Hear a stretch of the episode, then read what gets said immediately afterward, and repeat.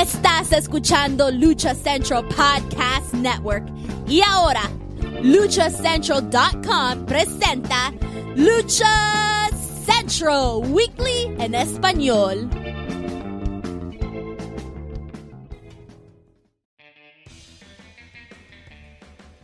Amigos de luchacentral.com de México y Estados Unidos, sean bienvenidos a una nueva emisión de Lucha Central Weekly en español. Yo soy su Pep Carrera y desde Rezo México tengo el gusto de presentar a mi compañero y amigo en esta esquina, el cacique Nacalpan y el Lumalí del Pancracio, Mr. Joaquín Valencia, mejor conocido por todos ustedes como Dar Juaco. Amigo, bienvenido. ¿Qué tal? Pues este, muy eh, emocionado. Hace mucho tiempo que, no me sentía pues este agradecido y pues bastante satisfecho con una función de wrestling o lucha libre, como gusten llamarle, pero pues bueno, ya les vamos a, desarrollar todas estas impresiones en el, en el transcurso de esta, ¿qué es la 181? 161. 161. Ah, mira nomás. 161 programas.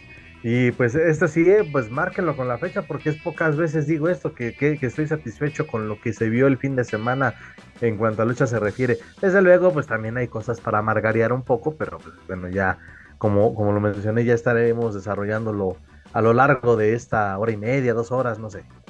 Solo Dios sabe cuánto va a durar esta edición. Rápidamente, amigos, les comento que la señora Daniel Herrerías, esperemos que se conecte con nosotros, tiene algunos problemas de conectividad, pero esperemos que sea parte de este, de este show. También mandarle un saludo al primer caballero de la alcaldía Cuauhtémoc, dígase el inútil Manuel Extremo, que sigue recluido en el anexo, pero como les menciono, no se preocupen, ya le hicimos llegar su dotación de emperador de nuez para esta semana. Esperemos que los guardes... Que, que anduvo por allá en verano de escándalo, allá en su tierra.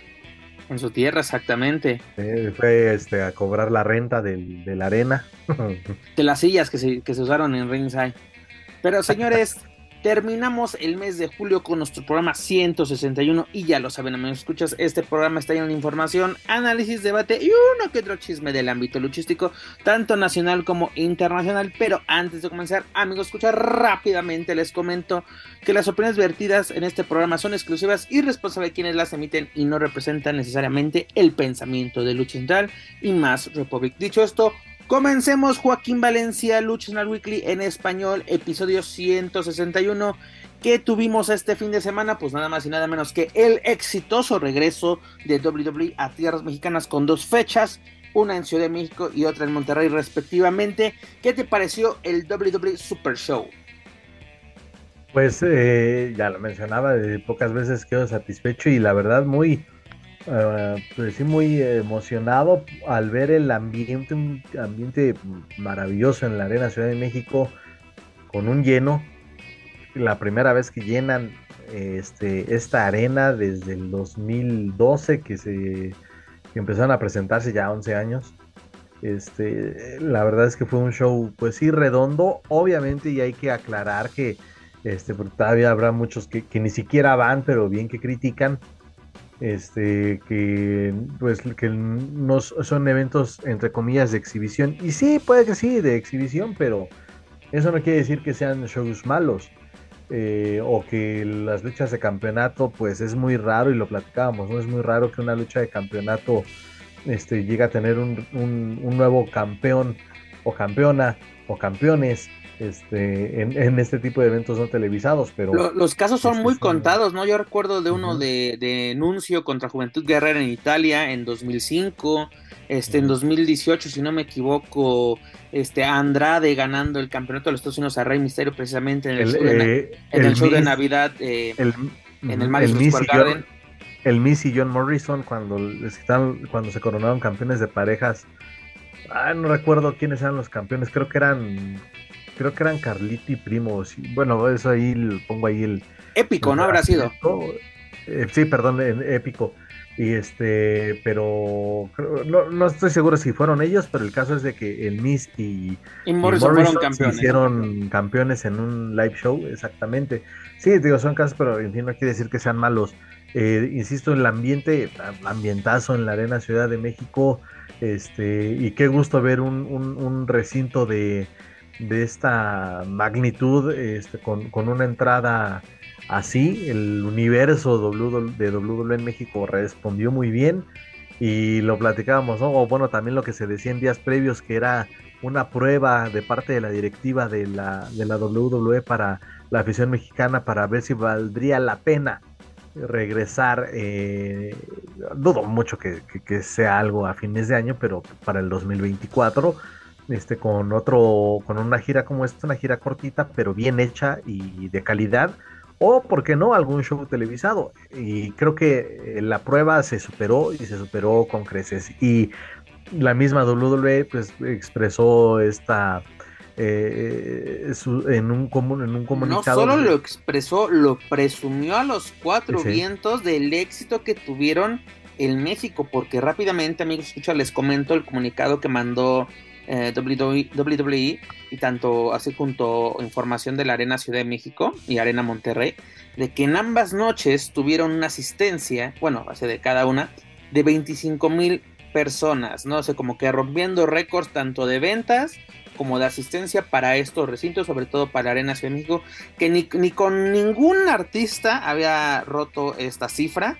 Incluso creo que va a estar este Luis Miguel, ¿no? En, este recinto. disfrutémoslo, porque Luis Miguel sí, ese se cuece aparte.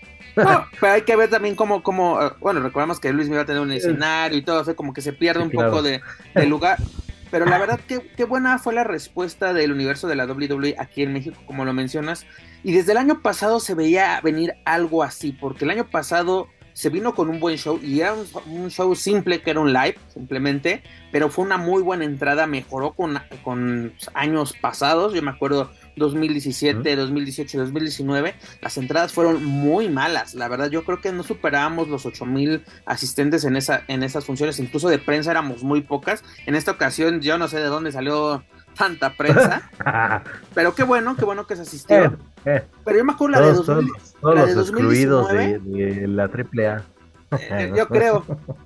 Pero yo me acuerdo de 2019 donde la estelar fue este Break Wyatt contra Rey Mysterio, una lucha en jaula que fue pésima lucha, y luego la iluminación fue pésima. ese, ese tour, por así decirlo, fue malo en todo sentido, asistencia, en función, en cartelera. Incluso yo, se sentía que los luchadores habían venido solamente por cumplir, ¿no? Así de que ya, este, venimos, cumplimos y vámonos, tenemos otros compromisos, ¿no? Y en esta ocasión fue totalmente diferente. Y lo curioso es que los luchadores, o la mayoría de los luchadores que estuvieron en esta función, habían trabajado un día antes en Orlando, en la, en la transmisión en vivo de Friday Night SmackDown y vinieron y cumplieron sin ningún problema. La verdad a mí me gustó todo. El ambiente se vio como si fuera un un programa de televisión, me hizo recordar esos tiempos de 2005, 2000, no, perdón, de 2004, 2006, 2007, los primeros tours que teníamos en México, que no eran televisados, pero se veía, se vivía con una emoción. aparte, recordemos que en esos años todavía no estaba WWE en televisión abierta, era un producto exclusivo del cable en 52MX, que era la única forma de ver WWE en México. Y luego cuando en de 2008 a 2015, 2014, perdón, se da este boom del, de WWE en México con las transmisiones en televisión abierta a través de Televisa y TV Azteca, que tenemos el gran momento, ¿no? En México, que es en, en octubre de 2011, las grabaciones de Raw, de SmackDown, de NXT, de Superstar, de, todos estos shows que se realizaron, que fueron dos grandes noches en, en, el Palacio de los Deportes. Y como tú lo mencionas, este se comentó, no, está, ah, no se aseguró nada, pero que directivos de WWE, no solamente de Latinoamérica, sino de, así de, de, los altos mandos, asistieron a este evento para ver la reacción o cómo se iba a desempeñar ese, este evento y fue un éxito total en todo sentido porque como lo mencionamos, WWE lo, lo, presumió totalmente, así de que asistencia, que, que, de venta de mercancía oficial dentro de la arena, arena perdón, fue también un éxito, un sold out y afuera ni se diga, eh, saludo a, Garritas. La verdad se quedaron sin nada. Este, y la verdad, muy, estuvo muy chido. Y, la, y una cosa, todo, yo vi a todos los que participaron en este evento de los luchadores, lo hicieron con ganas. O sea, iniciamos con todo, con Cody Rhodes y Damien Priest, una muy buena lucha. La gente se conectó totalmente con la entrada de la pesadilla norteamericana. Este, o estadounidense, como prefieran decirle. Este, sabemos que es muy difícil los, cambios de títulos, pero por ejemplo, eh, fue entre la, triple amenaza entre Ripley, Becky Lynch y Natalia por el campeonato mundial. Este, eh, la, Latino World Order eh, este, se hizo presente, muy bien recibida por la afición. Este Cruz del Toro y Joaquín Wall hicieron este, pareja y llevándose la victoria junto a este bueno, haciendo equipo, perdón, contra, junto a este Matt contra Imperium, que a mí me impresionó. Yo no sabía que venía Imperium, me, encantó ver a Gunther en vivo. Sí, pues sí, sí, estaba confirmado lo de, Imperium, pero no estaba contemplada la lucha. Eh, pero no manches, sí, también el recibimiento para, para, este, para esta agrupación, para esta tercia también sí me quedé, en lo personal a mí me agrada y me agradaba desde los tiempos de NXT UK, pero no manches, sí, fue, fenomenal acotando a lo que mencionas de la primera lucha, ver a Cody Rhodes eh, con la popularidad que ha tenido, sí me sacó de a seis, digo, yo hubiese pensado que iban a abrir con pues quizá con la, con la lucha de, Imperium y la LWO, ¿no? Pero en fin, creo que fue la, lucha que me digas, sin importar el orden, como dicen algunos, pues cumplió, cumplió muchísimo y, el ritmo fue, fue bastante bueno, tanto que hasta estábamos diciendo, oye, no mames, ya, este, Llevamos una hora veinte y ya aventaron cuatro luchas. Sí, llevamos un muy buen ritmo, no fueron tediosas, aparte fueron, fueron buenas entradas por parte de los luchadores.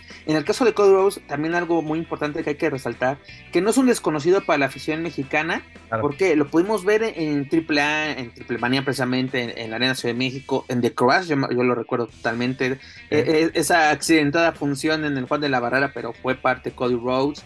Este, digo, no es un desconocido y lo chido que pues obviamente ya el universo de la WWE, no solo en México, sino a nivel mundial, ya le reconoce. Eso lo hablaba el otro día con un compañero, porque no sé si has visto que van a sacar un documental precisamente de Cody Rhodes, ¿no? De cómo, cómo es su regreso de, a WWE. Y está chido porque están viendo desde sus momentos más bajos, así de que era, eh, eh, de que se veía al espejo, ¿no? ¿Te acuerdas que lo, cuando Rey Misterio lo, lo desfiguró?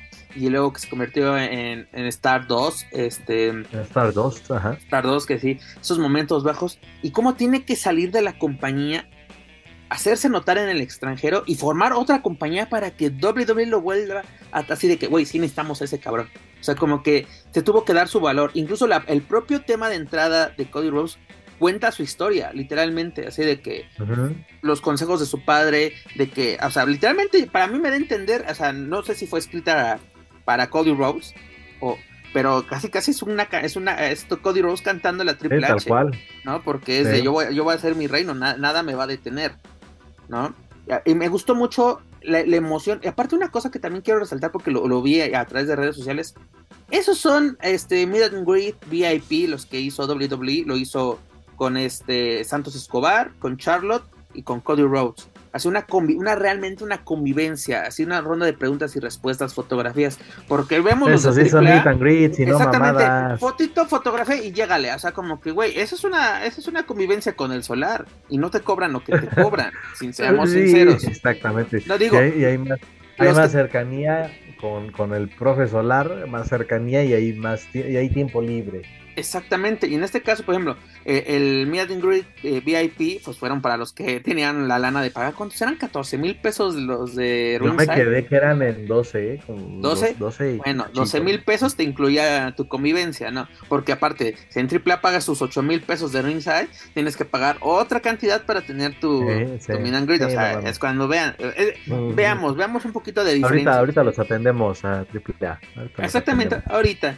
Luego también lo que estuvo muy divertido, tuvimos un segmento de Miss pero no solamente fue de Miss TV, no, fue de Miss TV en español. De Miss, la verdad, mis respetos. Y ese sí estaba, fue sorpresa, ¿eh? Porque ese cabrón no estaba anunciado para nada. No, aparte yo creo que esa fue la, la, prueba. Yo creo que esa, esa fue la prueba, sinceramente, porque vamos a ver cómo reacciona el público, cómo se desempeña y el público se conectó. Obviamente ayudó mucho el idioma, ¿no? De que fue en nuestro idioma nativo, nuestro idioma local, que es el español, pero que a ah, los participantes de este de este segmento, dígase de Miss y esta Ronda Rousey, imagínate, Ronda Rousey se prestó a esto, me gustó que entró, que la campechaneó con su inglés español, que la verdad se, se, les aplaude, se les agradece que, pues vamos, yo creo que tuvieron unas clases, o por lo menos Ronda tuvo unas clases de español así de una hora antes, de, a ver, vamos a practicar para que puedas desempeñarte, la verdad lo hizo muy bien, pero creo que sería un segmento que no podríamos ver en televisión por todas las groserías que se dijeran. pero estuvo muy, estuvo muy chingón, la verdad, ¿no? Y le dimos paso a la siguiente lucha que era, este fue Shaina Baszler contra, contra Ronda, que precisamente se va por descalificación porque Ronda baja y toma una silla del área de ringside y, y con eso ataca a esta Shaina. Pero fue bueno, fue un segmento divertido, entretenido. Yo creo que esa fue la prueba, es de vamos a ver cómo se conecta la gente, porque recordemos que muchas veces dentro de las tres horas que es un Raw, un SmackDown, bueno, las tres horas de Raw y las dos horas de SmackDown, hay veces que hay muchos segmentos. El otro día, eh, en SmackDown fueron dos horas, solo tuvimos tres luchas. Imagínate cuánto bla bla bla tuvimos, Incluso tuvimos uno de Roman Reigns al final, que sabes que esos segmentos son como de media hora hasta de 40 minutos.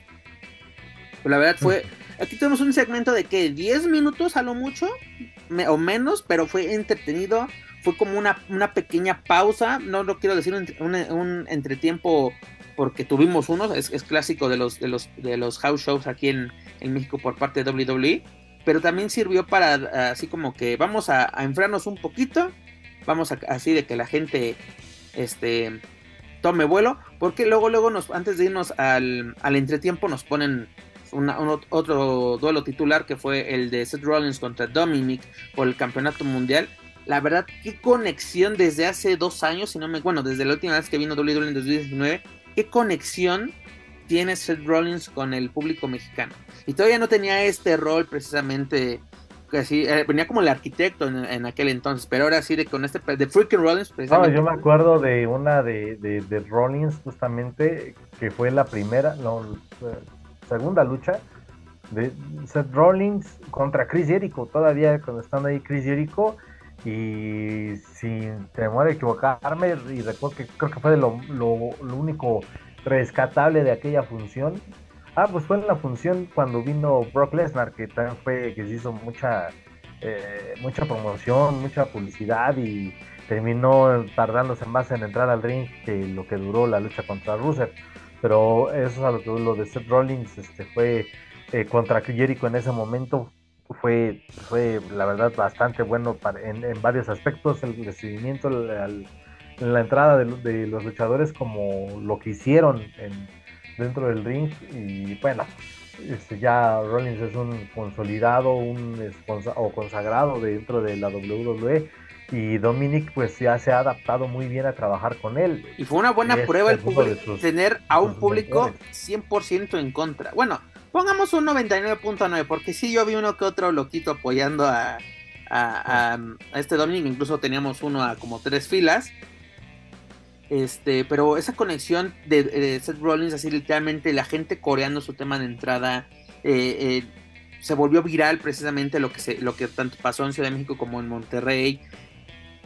Digo, Dominic, es que dura prueba, y, yo creo que sí la pasó, o sea, de que en ningún momento se achicó, o sea, porque literalmente tenías casi, casi una arena en tu contra, porque pues digo, tu señor padre es el favorito de, la afición mexicana, y tú pues prácticamente vienes como, pues el hijo de la chingada, literalmente, ¿no? Eres el, el, hijo culero que, que, le dio la espalda a su padre, pero también ese, ese acompañamiento con, con este Damien Priest y Rhea Ripley estuvo muy chido. Y aparte no había visto un video donde Rhea se pone como a dormir en, un esquinero mientras está haciendo su entrada este Seth Rollins, porque así ya ves que empezamos, bueno, el público empezó a corear, todo esto así como que Rhea así de, ay, ya, güey. Ya llevamos, así haciéndole a su mano como viendo el reloj, así como que, eh, eh, eh, que siempre estuvieron en personaje, eso estuvo muy, muy chido por parte, fue una lucha entretenida, tuvimos de todo un poco, pero bueno, obviamente Seth Rollins se, se la victoria, tuvimos un entretiempo, Luego, ¿con qué regresamos? Pues una victoria, una polémica victoria de Austin Terry ante Santos Escobar este, por el campeonato de Estados Unidos, que también fue una, una buena lucha. El público se le entregó totalmente a Santos Escobar. Este, ahí tenemos al señor Fantasma en, las primeras filas, ¿no? Viendo orgullosamente a su, a su hijo. Que yo, yo dije así de jalada, imagínate que hubieran aplicado la de esta lucha va a ser este avalada por la avalada por la HH Comisión. Eh, estamos en territorio mexa, se podía haber hecho, pero pues para qué le hacemos más más faramaya. Luego tuvimos una una eh, yo creo que fue un poco entre comillas puedo decirlo que fue la, la flojita de la noche, que fue la triple amenaza por el campeonato femenil de WWE donde Asuka retiene ante Charlotte y esta Yotzi, esta Pero algo que me gustó que el público arropó a Yotzi en todo momento. Se sabe lo que está viviendo esta luchadora. Su hermana fue diagnosticada con cáncer. Este, en apoyo, esta Yotzi se, se, rapó, que incluso va a ser parte de una historia dentro de, de WWE. Bueno, no, no, no la de hermana, sino de que justificar por qué, por qué se rapó Yotzi. Pero la razón principal, ya se fuera de, de cualquier storyline es de que su hermana está sufriendo esta terrible enfermedad. El público ya conocía esta noticia y en todo momento la arropó desde la entrada, en los movimientos. Al, principio yo la veía muy, muy nerviosa a porque yo creo que está desconectada de lo que está pasando, pero como profesional se estaba desempeñando. Hizo, y al final hizo dos, tres buenos movimientos. Te digo, Asuka se lleva la victoria. Y lo que también me encantó así como que Charles rompiendo un poquito el personaje, así de que, güey, neta te la rifaste, o sea, como reconociendo a Yotzi, y es donde el público realmente, ahí es de, güey, pues así como que qué chingón que uno viniste, y este, dos, pues, lo ahora sí, hiciste tu chamba como, como se debe de hacer. Lo que tuvimos, señores, el, el Made Event, ¿no? El, el evento estelar donde estuvo en juego el campeonato indiscutible universal de la WWE donde Roman Reigns retuvo ante Rey Misterio con un poco de ayuda, por así decirlo, de Dominic. Pero señor, qué buena lucha tuvimos, ¿eh? Qué buen, qué buen desmadre. Pese aquí que el señor Joaquín Valencia Darjuaco es enemigo número uno del jefe tribal. Pero la, gente se conectó también con la entrada. Pero fue chistoso, ¿no? Porque primero la gente apoyando cuando, porque aparte fue el primero en entrar totalmente entregado a Roman Reigns, sí, de que incluso lo reconocieron, ¿no? Sí, reconocieron al jefe tribal. Pero entra Mysterio como que se nos, se les olvidó todo esto, así de que no, ya llegó, ya llegó el, hombre del momento al que todos queremos ver.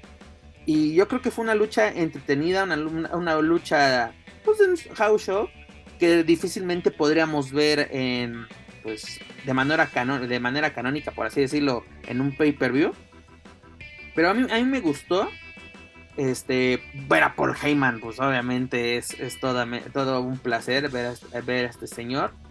Eh, te digo, Dominic entra y eh, fastidia, ¿no? Porque incluso sacamos al referee de acción porque Rey Mysterio pudo haber ganado en dos ocasiones, pero bueno, Roman Reigns se lleva la victoria. Y de esta lucha, ¿qué nos podría decir usted, señor? Usted que, que le dio la espalda al jefe tribal.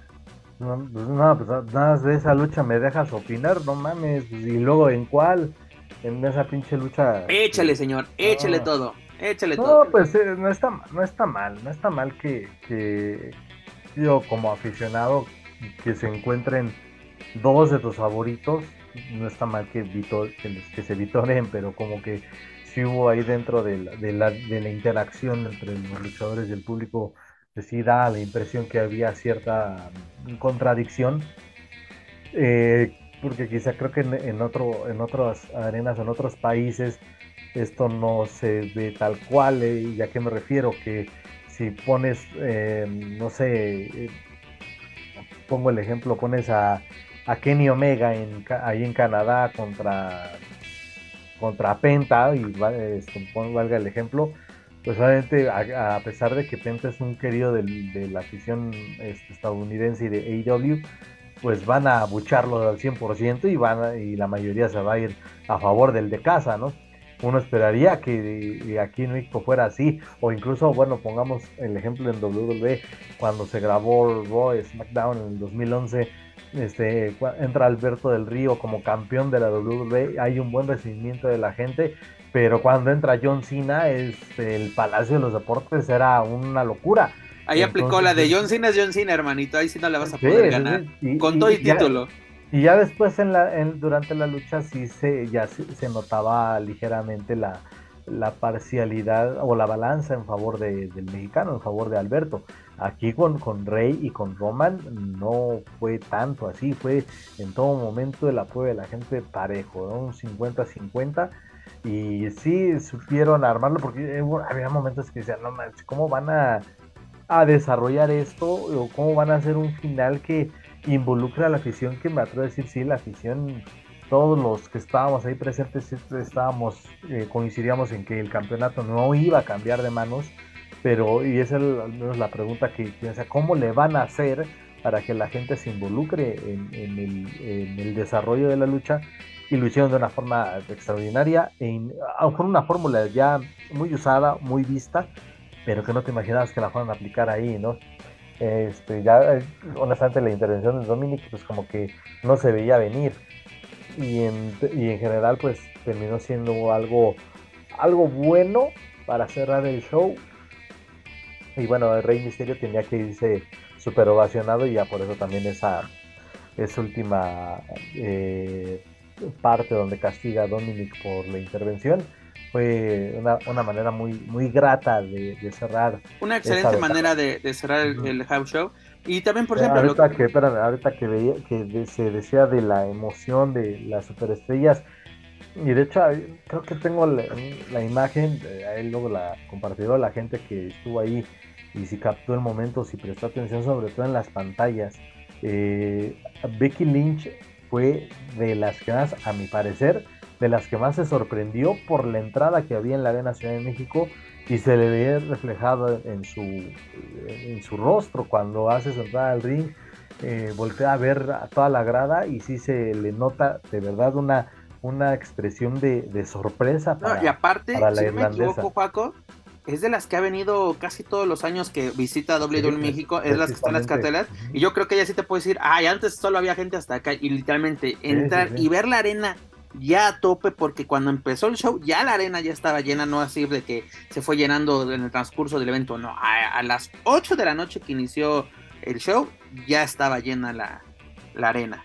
¿no? Fue, fue un caos total de tanto la llegada como la salida pero la verdad yo creo que los luchadores sí se impresionan de, güey, esto ya, se, ya, ya logramos llenar esta cosa.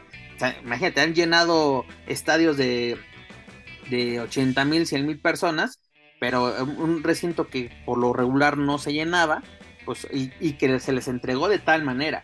Por ejemplo, ¿tú cómo viste esa esta lucha que comentaba precisamente donde estaba involucrada Yotzi? ¿Cómo, cómo, ¿Cómo viste al público? Y sobre todo, yo digo, yo fue un poquito la más floja de la noche para mí pero este tampoco voy a decir, ah, fue una porquería.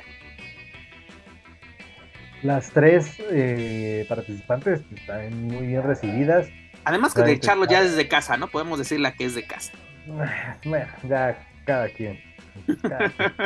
Pero bueno, este es innegable que, Charlotte es o se ha convertido también ya en un referente y de las favoritas de, del público, aunque por lo regular le va mejor cuando tiene ese personaje de la mala del cuento o cuando tiene ese rol, pero es, esos, es esas rudas o de esas, entre comillas, chicas malas que, que brilla más o que tiene más apoyo en ese rol por parte de la gente. Entonces, eh, eh, bueno, Asuka, pues igual fue un recibimiento muy bueno y sí, este, coincido, este, ver a, a Shots ingresar con, con esta con este cambio en su, que por cierto aquí lo estrenó incluso fue eh, vi que en varias páginas en Estados Unidos es de que Yotzi estrena look en show en México o sea como que esto no ha salido en, televisión el nuevo el nuevo look de sí, no, sí vaya no ha tenido acción en el ring simplemente hay algunos eh, promos segmentos exacto.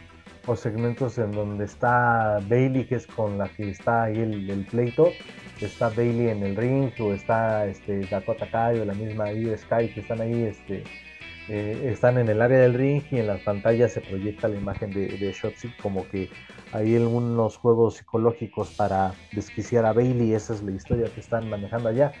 Y nada más se ve de manera o se veía de manera parcial el, corte de, de, cabello. Y sí coincido la gente la arropó sus compañeras la arroparon entre las tres hicieron pues, sí, hicieron lo que pudieron, pareciera, sí, por momentos un poco de titubeo, de, de ¿y ahora cómo le vamos a hacer? O, cómo hacer que ella también luzca para, apoyarla y que tenga esa catarsis, ¿no? De, este, de, bueno, es difícil el momento que está pasando, que está pasando su familia, pero pues también es este hora de chambear, como dicen, el show tiene que continuar y, fue muy bien arropada por, en este caso por sus compañeras, por Charlotte y por Asuka, y, creo que también le ayudará, al menos para, la, eh, para, para cuestiones de la historia que mencionaba con Bailey, es que el público latino se termina involucrando en ello. Y mira que también hay mucho público este, mexicano o latino en cada función de Roy SmackDown, entonces este, pues en términos generales este, estuvo bien, no se esperaba más, la, verdad no se esperaba más, creo que eh, en esa lucha de, eh, bueno, donde va a estar Asuka y, esta Charlotte y también en la de Shayna y Ronda, eh, fue como que hay una pequeña probadita porque donde va a detonar todo va a ser en SummerSlam, pero creo que fue una manera muy muy interesante de, demostrar la rivalidad o de darle una pequeña probadita al público. No, incluso tú lo acabas de decir es algo muy importante. En este Super Show, porque también antes de que pasara todo esto, veías como cuando se revelaron incluso los main event, sí, de ah, qué cartelera tan predecible, resultados predecibles, ya sabes, nunca falta el mamador que dices, Tuvimos una probadita, señores, de lo que podemos ver en SummerSlam en, en unos 15 días, si no me equivoco. Sí, 15 días, así es. 15 días. No, Por ejemplo, no, lo de, este, ya, en 8 días, en 8 días sí. Una semana, sí. Este, la próxima semana tendremos la previa. Pero eso de Austin, de Austin Theory contra Santos Escobar, así como que, mmm, ¿qué podía pasar? Lo de Asuka y eh, precisamente el campeonato, o sea, tenemos de eh, esta, mira, aquí rápidamente, aquí tengo creo que son, ah, ah no, del Great American Bash pero creo que todo eh, Parece, bueno, y dependiendo, pero sí todo parece indicar que, que sería o que será Santos, ¿no? Digo, tiene que derrotar a Rey Misterio. También que eso será interesante ver cómo lo van a manejar, pero eh, creo que es el momento de Santos Escobar para, para estar en una cartelera de tal magnitud como los tal, tal vez aquí en México no es un parámetro, pero vemos cómo la gente recibe en Estados Unidos a Santos Escobar, qué conexión tiene, y esa la logró desde NXT. ¿no? de que, eh, eh, porque aparte, eh, lo que me gusta de la Latino World es de que literalmente no es de que, ay, somos los mexicanitos, de que así folclóricos, no, no, no, o sea, somos latinos, venimos representando a la raza, y, así vamos a, demostrar que nosotros tenemos con qué. No, porque luego siempre es de que, ay, caemos en el estereotipo y esto. Y aparte ahora sí aplicamos la de Latino World, aplicamos todos todos juntos, ¿no? Porque también hubo una polémica de, con las playeras de Latino World que cuando fueron a Puerto Rico sacaron la, la playera con la bandera de Puerto Rico. de que, ¿por qué? Si es la bandera, es latino, güey, latino. ¿No? Y luego también se emputaron porque cuando fueron a Inglaterra, en Londres, sacaron una de London World Order. Y pero ¿cómo London?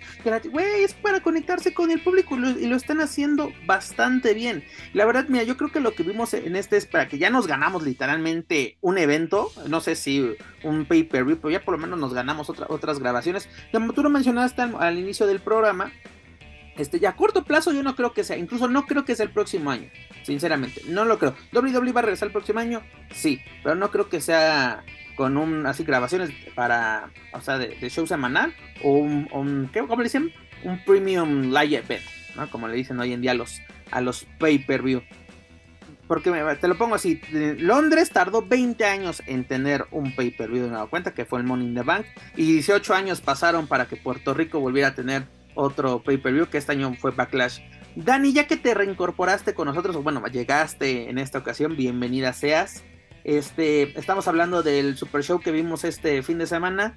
Una Márgara, ¿cómo lo vivió? Rápidamente, ya vimos resultados, todo esto, pero como una Márgara hecha y derecha, que se la pasó hablando todo el evento, ¿cómo lo vivió? Pues la verdad es que qué bueno que están admitiendo que no van a tener ningún evento de estos magnos, qué bueno que se dan cuenta cuál es el verdadero lugar de traspatio de este, de este pueblo y de este país, ¿verdad? No sé por qué viven en esta pinche fantasía puñetera de que les van a traer un evento magno, pero bueno, eh, eh, yo la verdad es que así lo veo, llevan Amanecimos bravas, ¿verdad? Llevan cuántos años prometiendo lo mismo, muchachos, están ustedes con una con una empresa que les golpea en la cara y nomás piden más. Pero bueno, no vamos a hablar de este tema, ¿verdad? Porque no queremos hacer llorar a ningún niño Dios este año. Pero eh, la verdad es que el evento, pues, eh, eh, me pareció y luego la reflexión fue como, la verdad es que le quita sí gente a Triple Manía, que obviamente no es el mismo público, no es la misma entrada, no es nada. Dani, y perdón que te interrumpa, pero no es la Estás primera. compitiendo, ¿eh? Son competencia directa según el. No, no, no, no, no mamemos, no mamemos, no, No, no, no, rápidamente mames, No, mi- no, no, porque- sí, las cosas como son, que según. También, eso sí tiene razón. Por eso digo, a ver, quiero ver que por lo menos tengan el 80% de gente, digo, y, y yo abono a la causa porque ya tengo mi boleto para Triple Manía, pero quiero ver qué hay y voy a estar ahí presente para constatar y saber, o sea, quieres competir y, o sea, tienes el reto de igualar un- una función no televisada en tu, en tu función del año, entre comillas, la más importante. Entonces, eh, entonces eh, solitos ya abren, Sí, tienen sea, una ahí se lengua tan apoyo grande Juaco, que con la lengua pe- se está pero rápidamente a lo donde iba mi comentario. No es la primera vez que WWE le ponga el pie a AAA, porque curiosamente 15 días antes de Triple Manía, o más bien, sí, 16 días antes de Triple Manía, pones un, un, un evento de WWE. Lo mismo lo hizo en el Madison Square Garden en Nueva York, ¿eh? antes de que llegara AAA. Incluso por eso tuvieron que sa- salirse del Madison e irse a Lulu Theater, que es el mismo complejo. Pero es de que. Les pusieron un house show, ni siquiera fue una función televisada. Afectó la venta de boletos en el Madison, un house show. Y lo mismo hizo en México. Por eso, no es la primera Ah, vez. pero también aquí en AAA ah, desde principios de año pusieron a la venta los boletos, seamos honestos, y ahorita te metes a superboletos y no hay ni el 40% vendido. Y WWE anunció la función, si no me falla la memoria, en abril, por ahí de, un poco a- a antes o después Sí. de WrestleMania. Sí, sí, poco después de abril. WrestleMania. O sea, por lo menos eh, con, con dos meses de diferencia, por lo Y en menos. junio, a principios de junio, nos, a- nos anunciaron que Roman Reigns venía y fue donde se dispararon las, se detonó la las venta de boletos, ahí está. Entonces, ¿Y acá entonces, qué? ¿Y acá qué? ¿Aquí quién? Al pinche Espérate, desmadrito. espérate, no, es que ya me hiciste emputar también, porque estás diciendo que, más, que, sigo acá este, ilusionado, ilusionado. Uno comprende que no, no todas las empresas prometen lo que cumplen, pero pues ahí se les da el seguimiento. Está bien, yo no vivo año con año, no mames, quiero un WrestleMania en el Estadio Azteca. Es también muy pinche difícil que a los luchadores se les pregunte, o cuando había chance de tener conferencias de prensa en estas giras, de preguntarles, oye, ¿cómo ves a la afición mexicana? Ya se merece un evento grabado, ya se lo merece. Pero aparte de Pepe que se dejar mentir. este pedo de Ellos, merecer, ellos, o sea, ellos, a ver, ellos no, van no, a decir, no, ellos, espérame, ver, déjame acabar. Ellos van a decir, sí, sí nos gustaría porque el público mexicano ha sido de los mejores. Que lo digan por compromiso, pues ya es Güey, eso lo dicen aparte. todos los pinches. Por eso, pero a lo que voy es de que uno ya México, sabe, en o México muchos nada más te mueven un pandero y les entregas las nalgas a la Por primera. eso es que deja acabar, es que uno sí sabe y uno sí sabe reconocer que aunque sea la pregunta de cajón que se les va a hacer, al menos a los luchadores van a decir, pues sí me gustaría, pero obviamente ellos no deciden, hay gente que está detrás y que decide, yo me atrevo a pensar que hay factores como que hay una, hay, do- hay este lucha libre triple A Consejo Mundial de Lucha Libre, eh, en general en México hay mucha lucha libre los fines de semana que también este, quieras o no, pues todas tienen su, su público cautivo y es difícil poder acaparar todo el mercado, aunque sea con un gran evento, porque cuando fueron los shows grabados de Roy y SmackDown en el 2011, SmackDown no se llenó. Tuvieron que aplicar la de poner las, las, las mantas negras en, un- en gran parte del- del- del- de las gradas. Entonces, eh, a eso voy. Aunque sea la pregunta Paco, de incluso cajón, acuérdate que cambiaron, estaba programado así como que un segmento con mil máscaras en Raw y lo cambiaron para SmackDown. Sí, sí, se tuvieron que hacer ajustes precisamente por eso. O sea, y de ahí dicen, ok, si no pudimos con un show semanal, hay que seguir evaluando al público este, mexicano para ver si se puede seguir contando con ellos. Y este fin de semana se demostró que sí, que sí, el público mexicano está entregado, pero Y también una cosa, Siempre Dani, y acá- cuando les ofrezcan siguen algo contando bueno. en español 1, 2, 3. Les van a dar un en vivo hasta que cuenten todos en inglés. Es el uno. No, es que mira, ahí está, se ve que ni siquiera has estado ahí año con año, porque si antes eran en inglés, y que y a- entonces también es de, ah, no mamen, están en México, pendejos, ¿por qué cuentan en inglés? A O ver, sea, no, a ver, no, a ver, a ver, a ver. Número, a ver, no, no, no, no, no, a ver, a ver, no, ya, ubícate, no, ahora, ahora, ahora hasta por la no, no, pinche no, cuenta no. la vas a hacer de a no. pedo. A ver, Ahora, estoy la mamando, güey. Número la- uno, a ver, La cuenta déjame hablar va- el- entonces. El, público, el público. Señores, orden, orden, orden, orden, señores, orden. Y no, no, porque cuenten uno, dos o tres van a, van a tomar A ver, Juaco, ¿te dolió en tu corazón de fanático? a ver, Sí, pues es, que de, de qué otra manera estás reaccionando, hijo, estás, reaccionando, no, pero es que, over reaccionando, pero es que porque les mueven tantito, no, no, pues es que la verdad, no Juaco, es la verdad, esas son promesas de candidato y tú no te ubicas. Sí, pues ya lo sé, y eso, y yo quiero que me la traje, por eso estoy diciendo que yo no espero cada año que, pues no, que me nadie debería esperar. Ahora, nadie lo espera, y, déjame hablar, y eventos como el del fin de semana bueno. No, y es que eventos como el del fin de semana demuestran que, güey, no esperamos nada y fue algo bastante grato en general para, para, para todos, para aficionados y para la misma empresa. Ya. Ya. El argumento que estás dando es un argumento lógico y válido respecto a que es un buen show, pero me parece más importante lo que dices de que AAA y Consejo abarca una buena parte de la fanaticada, pero hay que decirlo también, los fanáticos del consejo, no lo sé, tendría yo que estar ahí contando, ¿usted ha pagado un boleto para la Arena México? ¿Usted ha ido a un evento de AAA? Tendríamos que realmente sacar números y, por conclusiones, qué personas gastan cuánto en los eventos de AAA o del consejo. Entendiendo que el consejo lleva gran ventaja a AAA, ¿por qué? Porque tiene una sede, tiene varias sedes. En Ciudad de México específicamente, AAA no tiene ninguna sede y el tema con WWE es que es algo que está omnipresente, que es lo que está más adelantado, que son las estrellas mexicanas que ahora regresan. No es este pedo malinchista del que obviamente seguimos sufriendo y vamos a sufrir forever and fucking ever para siempre. Entonces, obviamente la gente va a decir, ¿a qué voy a ir a ver? ¿Las mamás del Psycho? O voy a ir a ver cómo más o menos le dan para arriba al hijo del fantasma. Ah, pues obviamente van a ir a ver al hijo del fantasma conquistando, ¿no? Y entiéndase y veas en mis comillas para quienes no me están mirando, conquistando el gabacho en este sueño americano. Voy a ver a la güera que conquistaron, voy, o sea, son todas estas cosas que sí son actores diferentes al entorno común. Ahora, si tú me dices en cuestión de lucha libre, entiendo, una cosa es el wrestling y otra cosa es la lucha. No puedes poner a competir una lucha en WWE con una lucha que, por ejemplo, te hicieran Titán y Rocky Romero. No hay forma, no hay punto de comparación. Los tiempos, las maneras son cosas muy distintas en cuanto a lo que te entregan de show. Ahora, en valores de producción, salvo la pantalla que tenemos en el techo, que es una pantalla de la arena, realmente la diferencia entre un evento bien puesto de AAA y uno del Consejo, la única diferencia, yo como Márgara que soy, es la puta música. ¿Por qué? Porque la gente está idiotizada con las canciones. Eso me queda claro. La única persona, el único personaje que lograba en cierta medida algo similar a lo que causa, por ejemplo, algo como alguien como ¿cómo se llama el que estaba toda la gente coreando? Seth este, Rollins. Seth, ajá, Seth Rollins. En su momento llegó a ser el cibernético. Era el único que ponía a la gente en ese mood. Quizá en algún momento también Dr. Wagner con la canción de Bon Jovi. Pero acá ya tenemos otras situaciones. Ya la lucha libre está en otro momento, en un momento muy patético, he de decirlo, porque esa es la realidad. Ahora, en cuestión de show, de show como tal, realmente no es un gran show.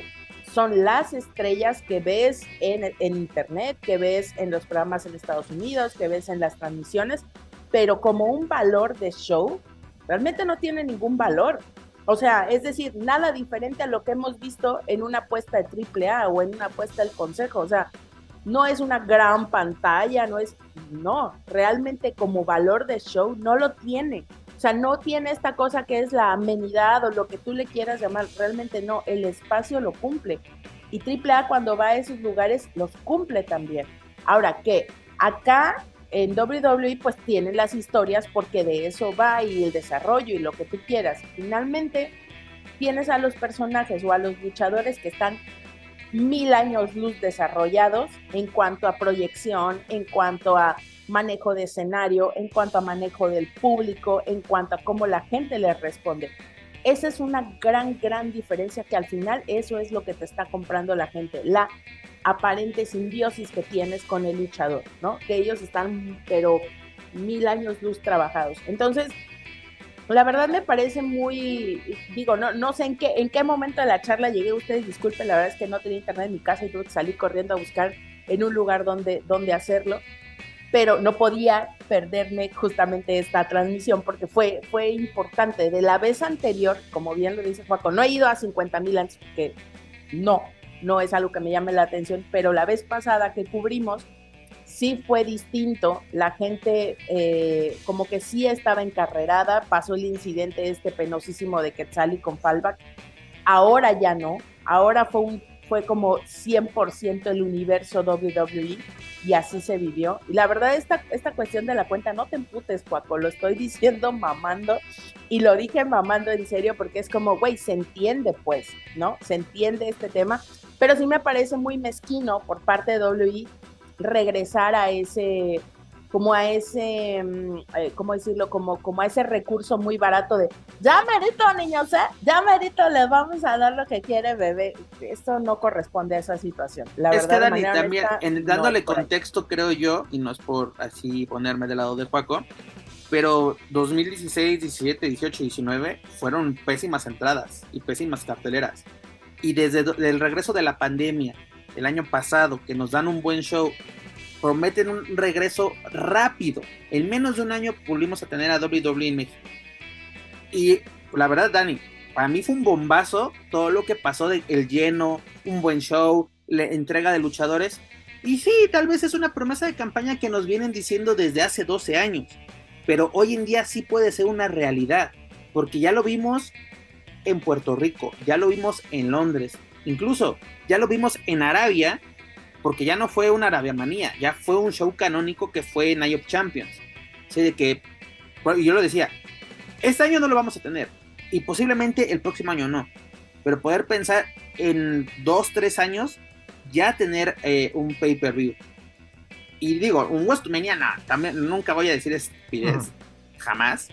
Pero yo creo que sí podemos tener un Royal Rumble, un SummerSlam a una serie de los sobrevivientes. Yo creo que sí podemos tener uno de aparte, eh, con ese, ese, ese aspecto de que, de que de las flojas entradas desde y, insistía en 2015 que trajeron al Undertaker, que fue la última vez, tuvieron que requerir al Undertaker porque originalmente no estaba planeado y ni así se llenó la Arena Ciudad de México, siendo que tienen a, o que tenían a su máximo personaje, ¿no? En, eh, eh, en más de 30 años cuando traen a Brock Lesnar también se te espera que fue un putazo y tenía un petardo.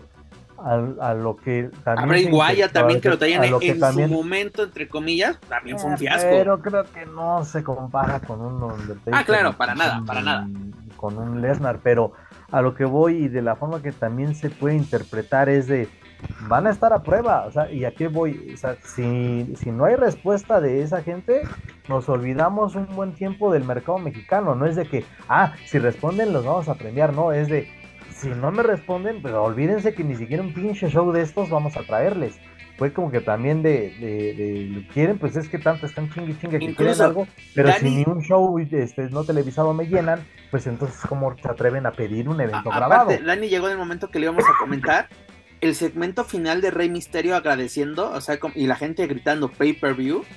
O sea, como que Rey Misterio así como entre queriendo decir algo, pero es de mejor no me meto en así como que no hago promesas de campaña que yo no pueda cumplir. Pero el público sí se quedó con eso de que, así de que pay-per-view, pay-per-view. Digo, a mí me gustó, y eso que fuimos como prensa, los tres fuimos como prensa.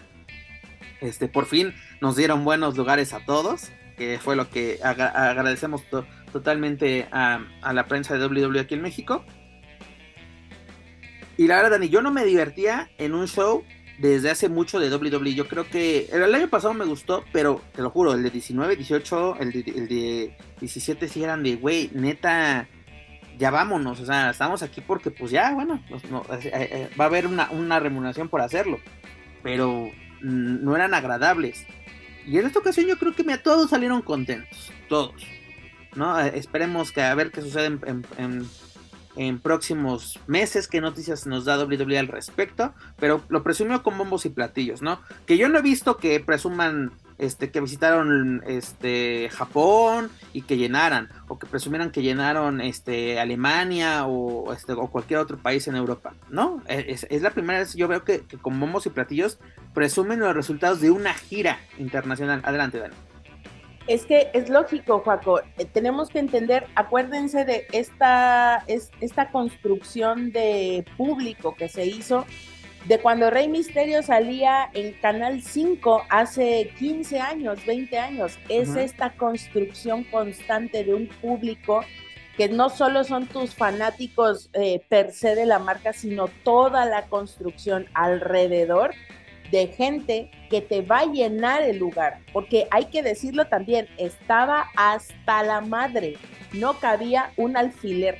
No sé cuántos habrán sido los números oficiales de este evento, pero lo que nosotros vimos estaba lleno desde el primer piso ringside hasta el último piso. Y eso la verdad es eh, como un evento vamos, te estás diciendo que no solo la gente está respondiendo a la emoción de, tener la lucha ahí de WWE, sino que como evento, como evento para gente que va de, eh, como cuando hay de, de huelemoles, es decir, gente que a lo mejor no 100% es fanática de WWE, pero llegó y compró y consumió y que ese tipo de eventos te va a hacer regresar al recinto porque es un lugar cómodo, porque estuvo bien, porque el audio se escuchaba perfecto, porque no había interrupciones, porque no estaba Hugo Sabinovich gritando, por muchas cosas, ¿sí? Te hace volver a un evento aunque no seas 100% fanático de WWE y también si eres fanático de WWE y en un evento, en un recinto como este, tienes la chance de decir, ¿sabes qué? Esto lo avisan con dos meses de anticipación, seguro que gente de Querétaro, de Puebla, de Hidalgo, de todos los municipios y todos los eh, estados cercanos van a ir. Y esto es eso, justamente, hacer esta construcción con tiempo, llevando estrellas que la verdad la gente quiere ver y no nada más por llenar, ¿no? no nada más por presentar el show. En este caso también me gusta mucho como, como el, eh, el espacio que le dan a cada uno ya de las estrellas, el cierre de la, de la de la lucha con la lucha de rey, etcétera. Entonces, creo que es esto, es parte de la construcción del público que ellos mismos han generado para México, con su marca, con sus estrellas, y hoy que están dando a México lo que México quiere, que son estos luchadores mexicanos que salen de una cantera mexicana y que ahora regresan, ¿no? Entonces, es interesante también, eh, pues no podía dejar ese como espacio latino, ¿no? eh, la historia de Dominic con, con Rey y todo esto, que, pues al, final es lo que la gente quiere ver, porque es a la gente que siente de casa, aunque vengan de fuera. y además, eh, ya para cerrar este tema, de que en los últimos años eh, al luchador mexicano latino le están dando su lugar dentro de las giras, porque era típico y era así como que una regla no escrita, pero por ejemplo, cuando Rey iba a San Diego, es de ese día a Rey le vamos a hacer una chingadera, se lo vamos a madrear, lo vamos a humillar, lo vamos a hacer algo. ¿no? Incluso cuando vino Andrade, este, Juaco no va a dejar mentir, de que eh, viene en un momento muy chingón y lo ponen de último momento como rudo, que no quiere estar en México, de yo no quería venir, pero me obligaron así como que, ¿qué pedo con eso, no? De, güey, denle está en sus cinco minutos, dénselo chingón. Vino hasta, como campeón de NXT y salen con una chingada de ese calibre, dices, no mames. Y vemos ahora lo que hicieron con el Latino World Order, lo que, lo que hicieron con Santos Escobar, lo que hicieron con Rey que incluso se me hizo muy raro que no viniera esta Celina, que hubiera estado muy chingón hasta tener a toda la agrupación completa, pero incluso agrupaciones como Imperium, como este The Dutchman Day, fueron muy bien recibidas porque el público realmente está conectado. Pero la verdad a mí me gustó, yo sí, yo incluso, o sea, me voy a escuchar muy, muy mamador, pero yo sí le doy un nuevecito. La verdad, yo me divertí, me gustó y, y, cumplió. y nos podemos ilusionar con, con mejores shows. Juaco, ¿Qué calificación usted le daría? Ah, sí, también me quedo con, un 9 por, todo lo que ya se, se dijo. Y señora Margara Herrerías, porque no es Francisca, que es Margara Herrerías. Yo la verdad, em, como show me gustó, la lucha no me gusta. la lucha que ellos presentan a mí en lo particular no me gusta, no me llama la atención. Pero nada más por Square Powers que tienen, que Diosito no sé qué les dan de comer a esta gente. Les dan bien de comer. Yo les pongo un puto 10, nada más pues pinches cuerpos que Es que Dani, eh, aquí los catering no son de cacahuates, ¿entienden? Aquí los catering no son de cacahuates. Ahí es el dinero bien empleado. Esos güeyes, esos güeyes. Dinero bien empleado. No, hay Red Bulls, no hay este Vive 100 en los camerinos, te lo puedo asegurar. el, del babo, ¿cómo se llama el Amper o cómo se llama esa no madre? Amper. Pero señores, rápidamente comentarles antes de dejar ya descansar a WWE por esta semana. Este fin de semana, este 30 de julio, vamos a tener la edición número 11 de Great American Bash de NXT, donde nuestros mexicanos, más que nuestros mexicanos Dragon Lee y Yulisa León tendrán actividad haciendo equipo junto a Nathan Bracer y Valentina Feroz para enfrentarse a Noam R, a Meshat, a Hakara Jackson y a, este Last Legend, ¿no? En una lucha mixta, además de que este Dominic Mysterio va a exponer el campeonato norteamericano de NXT en una triple amenaza ante Wesley y Mustafa Ali. Y vamos a tener más encuentros, sobre todo el, encuentro estelar donde este Camelo Ice va a enfrentarse a Dragunov. Paco, yo creo que esta lucha promete, sería yo creo que ya el momento, ¿no? De, de Dragunov llevarse este título de NXT. Este, también esta Tiffany Stratton va a exponer el título ante esta tía Hale recordemos que es de la Chase University. La verdad que qué buen personaje, la verdad. sí, te la he dicho desde hace meses, este, la, toda la Universidad Chase es muy divertida. Yo creo que esta lucha promete porque también esta Tiffany, la verdad, eh, fue como un bombazo su llegada, y además de que rápidamente se hizo el título. también. Ahí sí, oraculero, sí, aquí, aquí fue, fue totalmente mano del oraculero. La verdad se promete, pero tenemos aquí un, muy buen pay-per-view por parte de NXT, así que ya lo saben, señores. Este 30 de julio, The Great American Bash, uno de los pay-per-view clásicos del wrestling, ¿no? Ahora siendo parte de la marca NXT, por muchos años fue de WCW, un rato de WWE.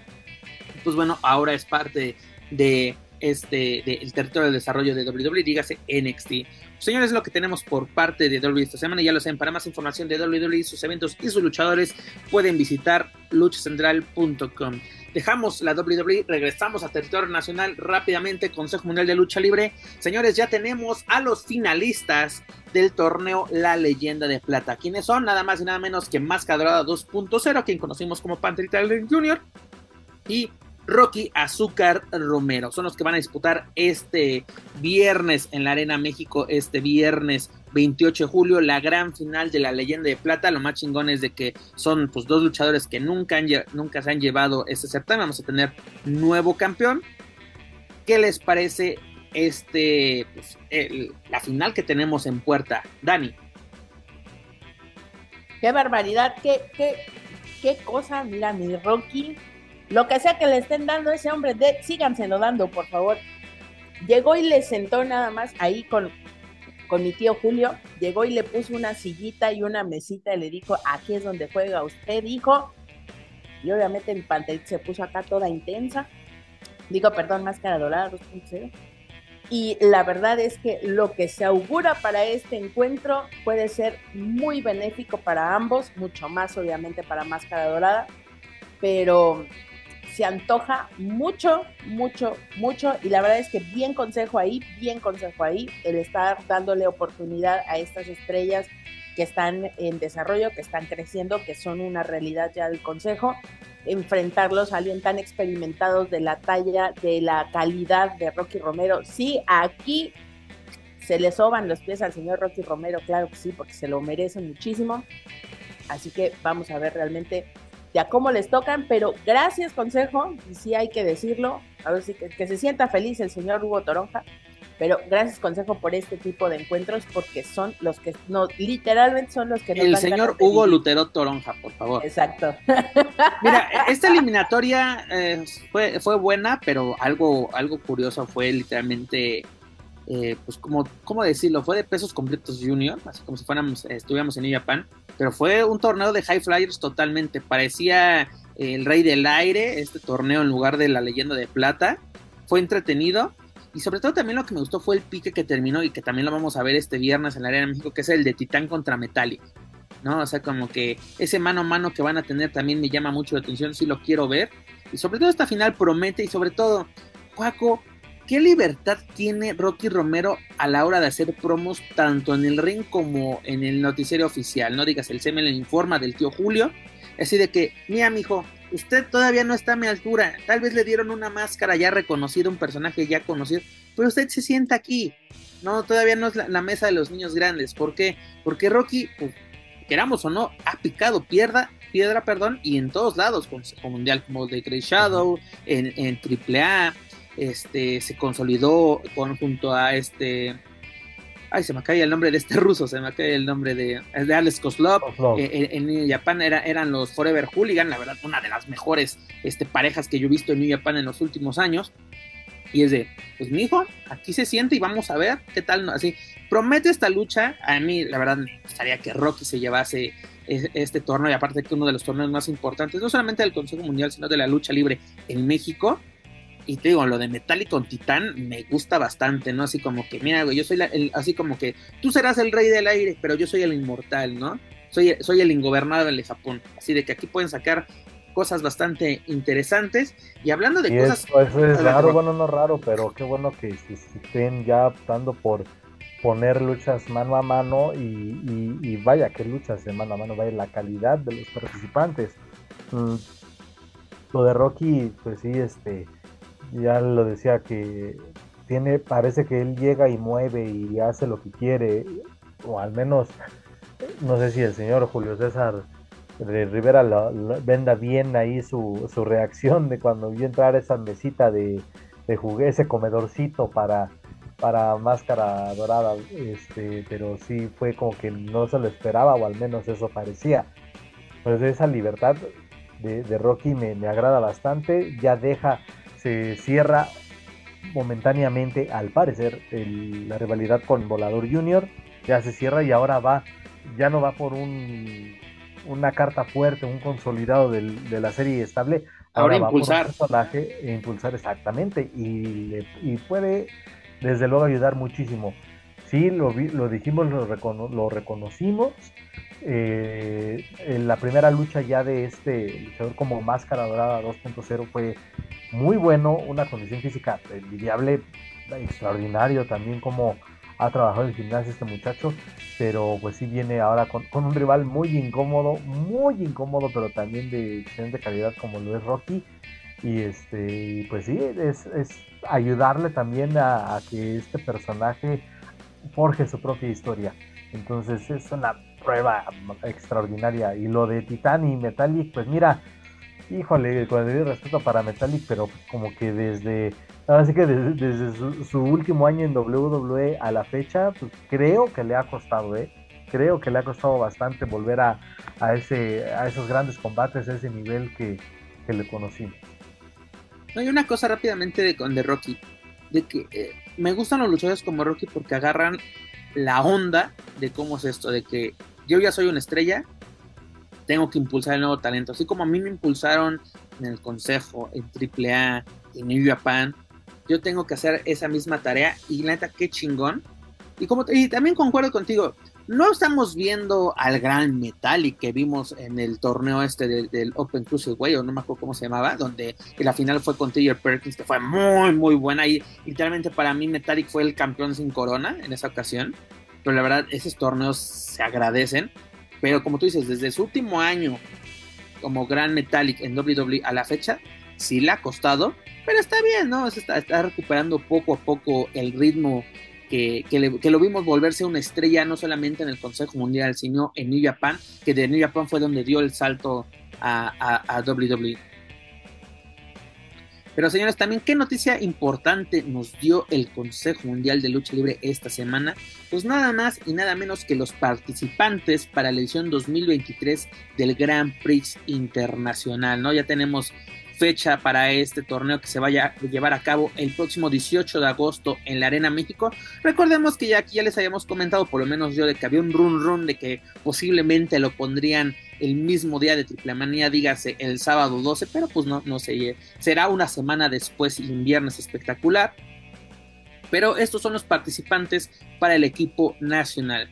Por el equipo mexicano representante del Consejo Mundial tenemos a Místico, a Volador Junior, a Templario, a Máscara 2.0, a Último Guerrero, a Dragón Rojo Junior, a Ángel de Oro y a Verno. Tenemos aquí por lo menos un campeón, tenemos a dos campeones de este torneo que son Volador y Último Guerrero. ¿Qué les parecen los representantes mexicanos? Dani. Bastante bueno, bastante interesante. La verdad es que el Grand Prix la última vez o el torneo pasado nos dejó con un gran sabor de boca a la expectativa de lo que podríamos ver. La neta está bien representado, no siento que le falte ni le sobre nadie. Tenemos que ver, este es, este es el, este es lo que siempre decimos acá, en el papel se ve bonito, hay que ver ya la mera hora qué tal sale el Mercurje, porque luego uno acá está con sus grandes esperanzas y a la mera hora pura pinche cagazón. Entonces, mira, bien, Consejo está haciendo bien las cosas, se antoja, la neta, seguramente esperemos tengan un lleno, que se acaben los boletos bien. Va a haber, Dani, va a haber, porque lo hemos visto, incluso ahorita lo vamos a comentar, pero la entrada que tuvimos para la leyenda de plata y para Verano Escándalo, hay un abismo.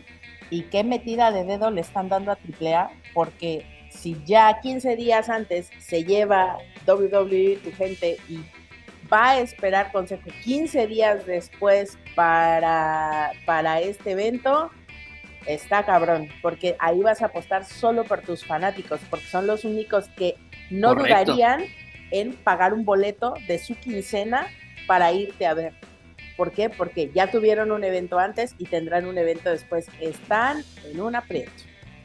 Joaquín Valencia. Las elecciones de los eh, los hombres que están en su momento, ¿no? Con las rivalidades más marcadas que bueno tendrán que hacer eh, en esta ocasión a un lado esas rencillas para representar a México en este en este Grand Prix pero pues igual lo pueden calentar ahí este rompiendo una alianza no lo sé pero eh, me llamó la atención esa parte de que la mayoría de los representantes de, del equipo mexicano pues son eh, de los que están ahí en en la órbita de protagonizar la función del 90 aniversario. Pues sí, exactamente. lo, chido es eso, exactamente, que los que están en el radar de los eventos estelares son los representantes, yo creo que son los adecuados. Este, y pues del lado contrario, en el resto del mundo, ¿no? A quienes tenemos, tenemos a Samurai del Sol, a quien conocimos en WWE como Calisto, también en su tiempo como Octagon Junior en, en AAA. Tenemos a Rocky Romero, tenemos a un viejo conocido como Tuyo Perkins, ¿no? Eh, representando en la New Japan junto a Rocky Romero. Tenemos a este Adrian Quest, que yo lo conocí en la Expo Lucha de, de Mouse Republic, también un muy buen elemento independiente de la escena de Estados Unidos. Luego tenemos a Francesco Akira, que también es de, si no me equivoco, también es de New Japan Pro Wrestling. Tenemos a de, por, un luchador de la India que es, que es Baliyan Aki, ¿no? Este luchador literalmente para mí es un desconocido. Vamos a ver qué tal, o sea, vamos a averiguar qué trae este, este muchacho. Luego tenemos. Iba para Naucalpan y se detuvo en la Arena México. También está bien.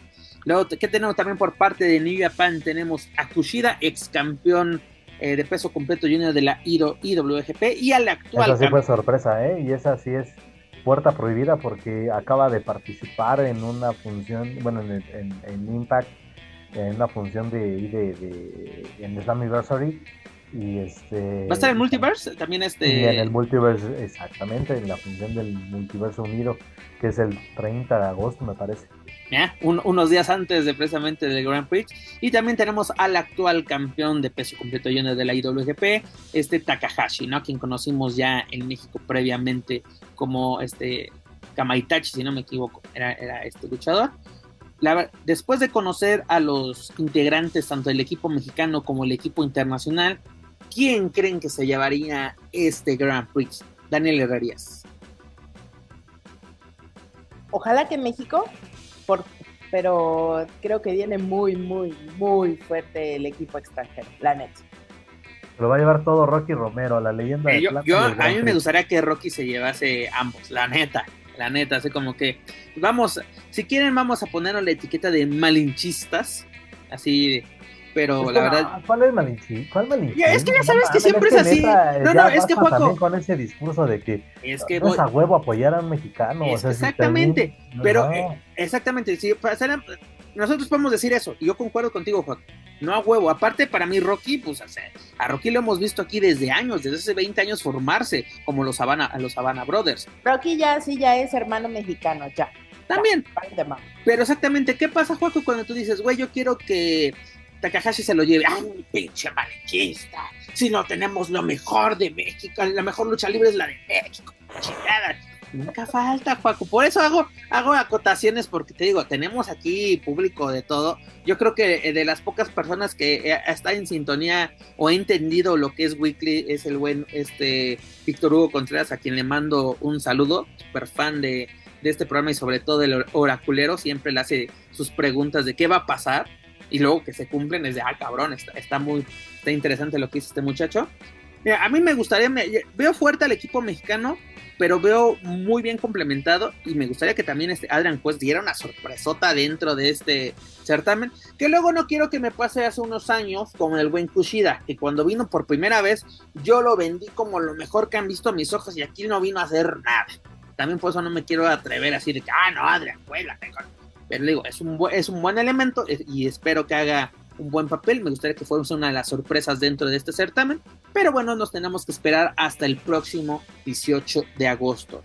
Pero ya antes de dejar al Consejo Mundial descansar por esta semana, Dani, ¿qué pasó esta semana, precisamente este lunes, en la Arena Puebla? Pues nada más y nada menos que un asalto a las taquillas del recinto, donde se llevaron 160 mil pesos. Además de que, además de las este, ¿cómo se puede decir? Pertenencias del taquillero y del encargado de la arena, que es, Benjamín Mar.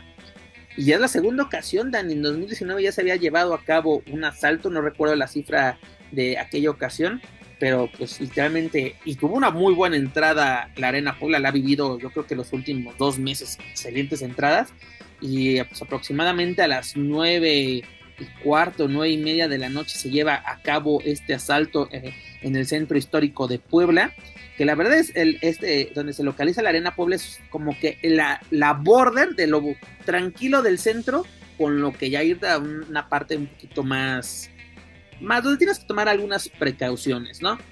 Pero ¿cómo tomamos esta noticia, Dani? La verdad, porque sí es preocupante que pues ya en dos ocasiones la Arena Puebla es víctima de la delincuencia. Pues está muy canijo, ¿no? Porque, bueno, ah,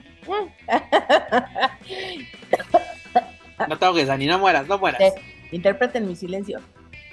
Miren, eh, es un hecho y es la realidad y es, lo que hay que decir, ¿no? Son eventos que suceden desafortunadamente de manera constante o regular en espacios de lucha libre, porque pues es una concentración de mucha gente, se maneja dinero y pues desgraciadamente los amantes de lo ajeno pues tienen conocimiento de esta situación deliberadamente. Ahora, eh, preocupa porque al parecer, y esto estuvo saliendo en eh, medios locales de allá de Puebla. Yo me enteré por el Sol de Puebla precisamente. Que al parecer eh, hay una, es, bueno, yo lo vi en una página, un video de, me parece que un político o una persona dedicada a esta situación, no sé si del municipio o no lo sé, no, no lo ubico perfectamente, pero había ido a visitar y había hecho un video diciendo de, ah, miren qué segura es la arena, qué padre, miren, todos nos sentimos bien segurísimos acá, padrísimos. Sí, sí vi ese video. Creo que fue el alcalde, ¿no? O algo así pues, de... Pues sí, ajá, sí, sí, sí. Y entonces a la siguiente semana, pues creo que no, ¿verdad? Creo que no está tan seguro, señor don alcalde. ¿Cómo le explico? Ahora, es un hecho también, y hay que decirlo, al parecer pues la gente no ni siquiera tuvo idea porque pues mientras se llevaban a cabo las luchas afortunadamente Dani o sea como que fue un, saldo blanco por así decirlo porque dices tengo un, un, recinto a tope exacto. Imagínate que digan ah ya estamos encargados del ratón nos metemos a saltar a la gente no afortunadamente no, fue el caso. fue, fue de, de minutos así cinco minutos te estoy hablando es un chingo lo que sucedió. O sea como que, porque aparte yo creo que ya tenían muy bien estudiado el movimiento porque desde que ya sabían a qué horas podía ser, de que, órale, todo, todo, pum, pum, pum, pum. Y aparte fueron cinco sujetos, dos se meten a la taquilla, otros tres este, echan aguas.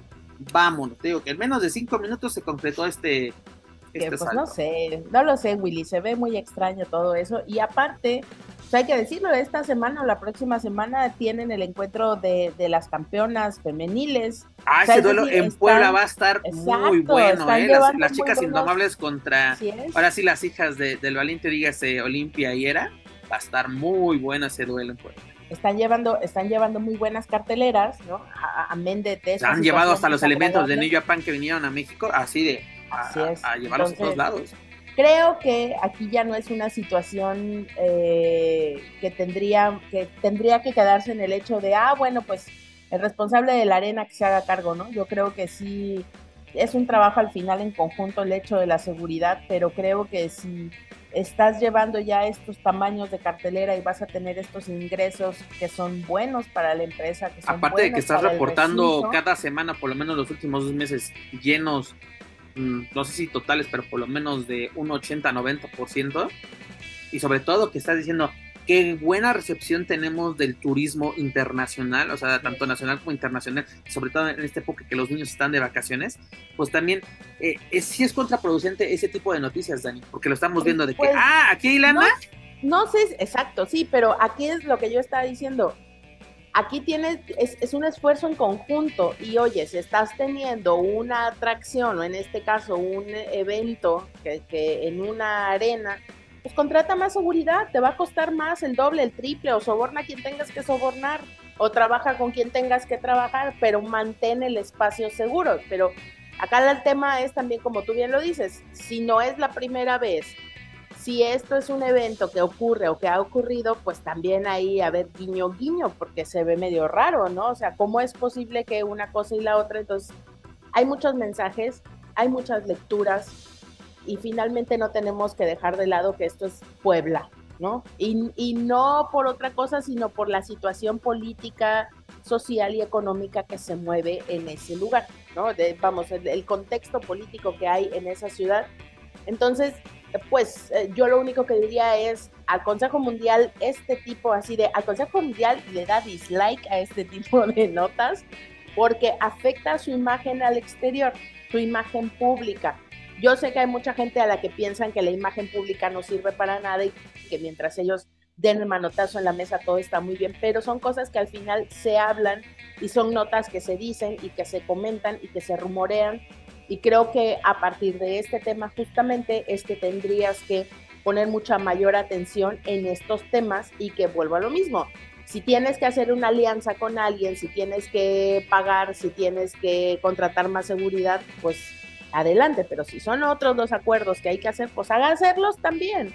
No vamos a, a cegarnos a la realidad que vivimos en este país pero sí tenemos que entender que si esa realidad es la que nos está dando dinero y está haciendo que hablen bien de nosotros, pues tratemos de conservar estos espacios que al final reactivan la economía de las ciudades, ¿no? Es, la ah, realidad. Y pues. simplemente al Consejo Mundial hacerle un llamado de poner más seguridad, tanto solicitar la seguridad pública y contratar una, una, una mejor seguridad privada.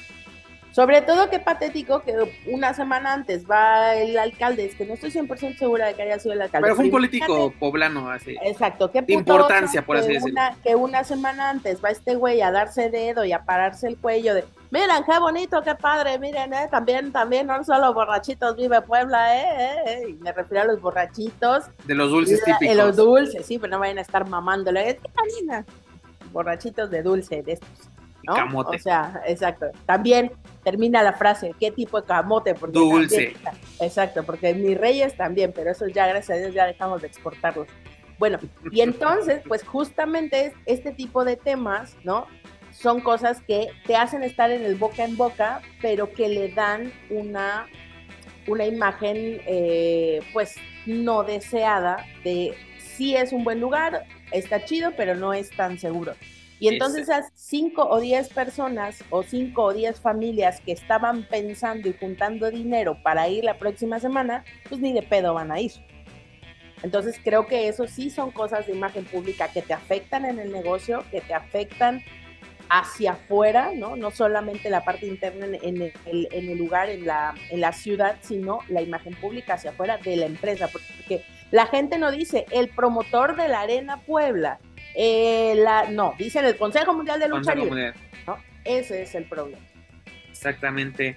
Joaquín Valencia, ¿algo que comentar sobre este caso? Pues, pues no, digo, no hay, este, para mí no, hace mucho tiempo que no escuchaba eh, una eh, noticia de este tipo, algún un, eh, asalto a algún recinto donde se lleva a cabo lucha libre, al menos no recuerdo alguno otro. Recuerdo que también hace que fue como bueno, no recuerdo exactamente cuando se dio también una una riña, una balacera en un bar aledaño a la Arena México. 2017. en el Búho, precisamente. Y, y el pinche Excelsior puso en su así, balacera en la Arena México. Literalmente. Pinche Excelsior puso que balacera en la Arena. Y entonces, este, vaya, es, es, que bueno que, que, que, no, que no hubo, no hay víctimas o no ha habido víctimas en estos casos, pero pues sí saca un poco de onda, ¿no? Que, la lucha libre, digo, sí, ah, había que agregarlo, agregarle, perdón, algo, algo más, un, toque de tragedia, este, qué lástima que sea por, por esta parte. Eh, sí, totalmente esto también demuestra que las, en las arenas, ¿eh? no solo Arena Puebla, no, eh, bueno, en la Arena México sí tiene mm, pues a simple vista un elementos de seguridad o tiene este, una, pues así se abastecen de, de elementos de la Secretaría de Seguridad Ciudadana en la Ciudad de México, pero sobre todo los viernes, los martes, y que he tenido chance de ir a un martes a alguna función, no hay tanta seguridad. En general la lucha libre o las arenas de lucha libre suelen ser recintos muy tranquilos y muy seguros para que donde acuden todas las familias, pero pues ya está este antecedente y creo que no se debe dejar pasar por alto para que se tomen las medidas necesarias, no solo, no solo ahí en, en, Puebla, en la Coliseo, en la Coliseo de Guadalajara, eh, aquí en Ciudad de México, en general, en todos los recintos donde se lleven a cabo estos, eh, estos espectáculos deportivos, deben, se deben de, creo yo, este, reforzar la seguridad y, y también que las autoridades hagan lo propio para, pues, para frenar eh, este tipo de actos, ¿no? Es correcto. Pues mira, esperemos que se tomen las medidas así pues, necesarias para que no vuelva a ser, porque ya, ya son dos, no queremos que la tercera sea la vencida. Pues bueno, en esta ocasión le tocó al Consejo Mundial. Esperemos que no, no suceda en, otras arenas. Pero bueno, si nos dejamos descansar el Consejo Mundial de Lucha Libre, ya lo hacen para más información de la serie estable. Sus eventos y sus luchadores pueden visitar luchacentral.com. Dani, ¿Qué tuvimos la semana pasada por parte de la caravana estelar? Pues nada más y nada menos que el magno evento de verano de escándalo. Que creo no tuvimos, nada tuvimos, nada. Porque mira, de magno evento creo que solo tenía. Gracias, Triple A, por quitarme el insomnio el pasado día. Porque, pues, señores, de, de, ¿cómo decirlo? De magno evento solo fue el nombre y luego tuvimos solamente la transmisión de tres luchas por, eh, a través de la señal de Space. Donde qué tuvimos precisamente en lo que pudimos ver a través de la señal de Space? Pues tenemos nuevos campeones mundiales de tríos de AAA donde los Vipers, los nuevos Vipers. Daniel Herrerías consiguió el entierro y le puso el ahí. Oye, este, Dani. La última pala con Enterraste a unas personas que solo querían hacer feliz a la gente. ¿Por qué digo esto? porque los nuevos Vipers, dígase Abismo Negro Junior, Psicosis Segundo y Toxin se llevan la victoria y los títulos tras derrotar a Sansón, a Forastero y al Hijo de Máscara año 2000. Es decir, el pues reinado de los de los de la nueva generación de mitad de 350 días ha terminado. En tierras de Manuel Extremo ah, finaliza. terminó desde el The World is a Vampire. Ese número que dices es falso. Mira, voy a citar a Wendy Guevara, no van a arruinar mis planes. Dices, ah, dices facción vieja. Facción vieja. Y la verdad, te voy a decir una cosa. Pues no es por mi culpa, yo no tengo la culpa de que el otro señor esté en este momento en la cárcel. Más bien háganse responsables de sus propios actos y de que obviamente AAA lento pero seguro tuvo que hacer una acción. Oye, y la Pues, pregunta que no nos hizo mames, Joaquín Valencia o me hizo la semana Abril, pasada, mayo, de que cuando anunciaron el cambio o la, o sustitución, ¿no? Porque así fue de que... Una reacción. Ahí está, él va a defender. meses. No. Bueno, llevan 30 años y todavía hay muchas cosas que no pueden componer. También tú, o sea, pues Sí, también. ahí estoy de acuerdo. estás- Estás viendo cuáles son los tiempos de AAA y tú no te, no te, no, estás viendo la tempestad y ahí sigues. y no nos hincamos. Luego, ¿qué tuvimos? Tuvimos una lucha que terminó en, en- en- en, pues así como que no contest, por así decirlo, donde eh, este, el Tejano Daga y Black Taurus se enfrentaban a Pagano, a Vampiro Canadiense y a Octagon Jr. La verdad, se respeta la carrera del vampiro, pero ¿por qué son necios en seguir teniendo al vampiro en acción y sobre todo ver Eh, algo. en el- pues yo creo, güey. Yo creo porque es de a vampiro como que sientes que cualquier madrazo no lo van a pues no lo van a nos va a acabar. ahí. Sí, Ojalá güey. no, digo, y la verdad fuera de Sí, toco madera, es mira, mi- mi- preocupante, es, es preocupante y se vio en, en, en, en Tijuana, donde él mismo conecta unas, le conecta unas patadas a, creo que fue al mismo Pagano, y se lastima el hombro. Entonces, es, sí es la verdad ya, por favor, por favor, ya este... Hay que tener mucho cuidado, ¿eh? de por sí, y se ha dicho, ¿no? La, lucha libre es un deporte muy arriesgado para quien lo practica y ya una, un- un- una persona como el vampiro que hay con múltiples, múltiples lesiones, entre otras cosas, creo que ya su tiempo ya este, en los encordados ya pasó. Pensamos que ya lo habían entendido hace algunos años, pero pues sí, de manera repentina lo quieren revivir. No encuentro otra explicación que la antes dicho. Lo que tuvimos en el evento estelar, pues tuvimos la victoria de Samadoni Cibernético y Gringo Loco ante Alberto el Patrón, el hijo del vikingo, y Psycho Clown. Así como que fue lo que tuvimos por Mm. parte de AAA, la verdad, así como que fue una función Aquí es donde ¿Más? entra la musiquita del tan, tarán, tarán, tan. tan- es que sí, Dani, fue, te digo, de Magna Evento solo tuvo el nombre, y luego lo curioso, Oye, ¿no? De pero no, que- espérame, perdón, per- perdón. échale, échale, échale. que no mames me acuerdo de dar risa. La licenciada quiere este, imponer, quiere decir, no, no, no, no, aquí les hace lo que yo digo y así, pinche Piero, pendejo. Pero era una lucha sin descalificación, jefa, ¿qué? ¿Hablo chino qué, papi? Casi le faltó nada más ¿Sí? decirle. No mames, es que, o sea, ¿cómo me explican que es una lucha sin descalificación, entre comillas? O bueno, no entre comillas, en todas las luchas de triple parece que son así.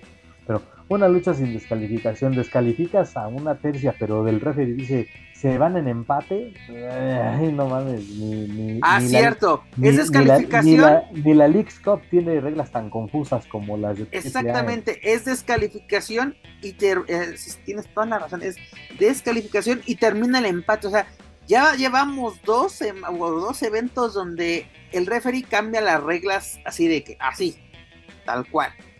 De, ¿Qué, está pasando? Como dice Juaco, ¿no? Eh, cuando quieren son sin descalificación y cuando quieren son con descalificación, ¿no? Porque luego, eh, acuérdense esos tiempos todavía con Antonio Peña que salía literalmente medio elenco del AAA, esa, esa lucha de, de la parca con Cibernético que todos están madreando, que hasta en la gasolinería estaban ahí incendiándose, no pasó nada, y aquí es de que de- eh, es descalificación, pero termina en empate. A ver, entonces descalificación, gana el otro equipo.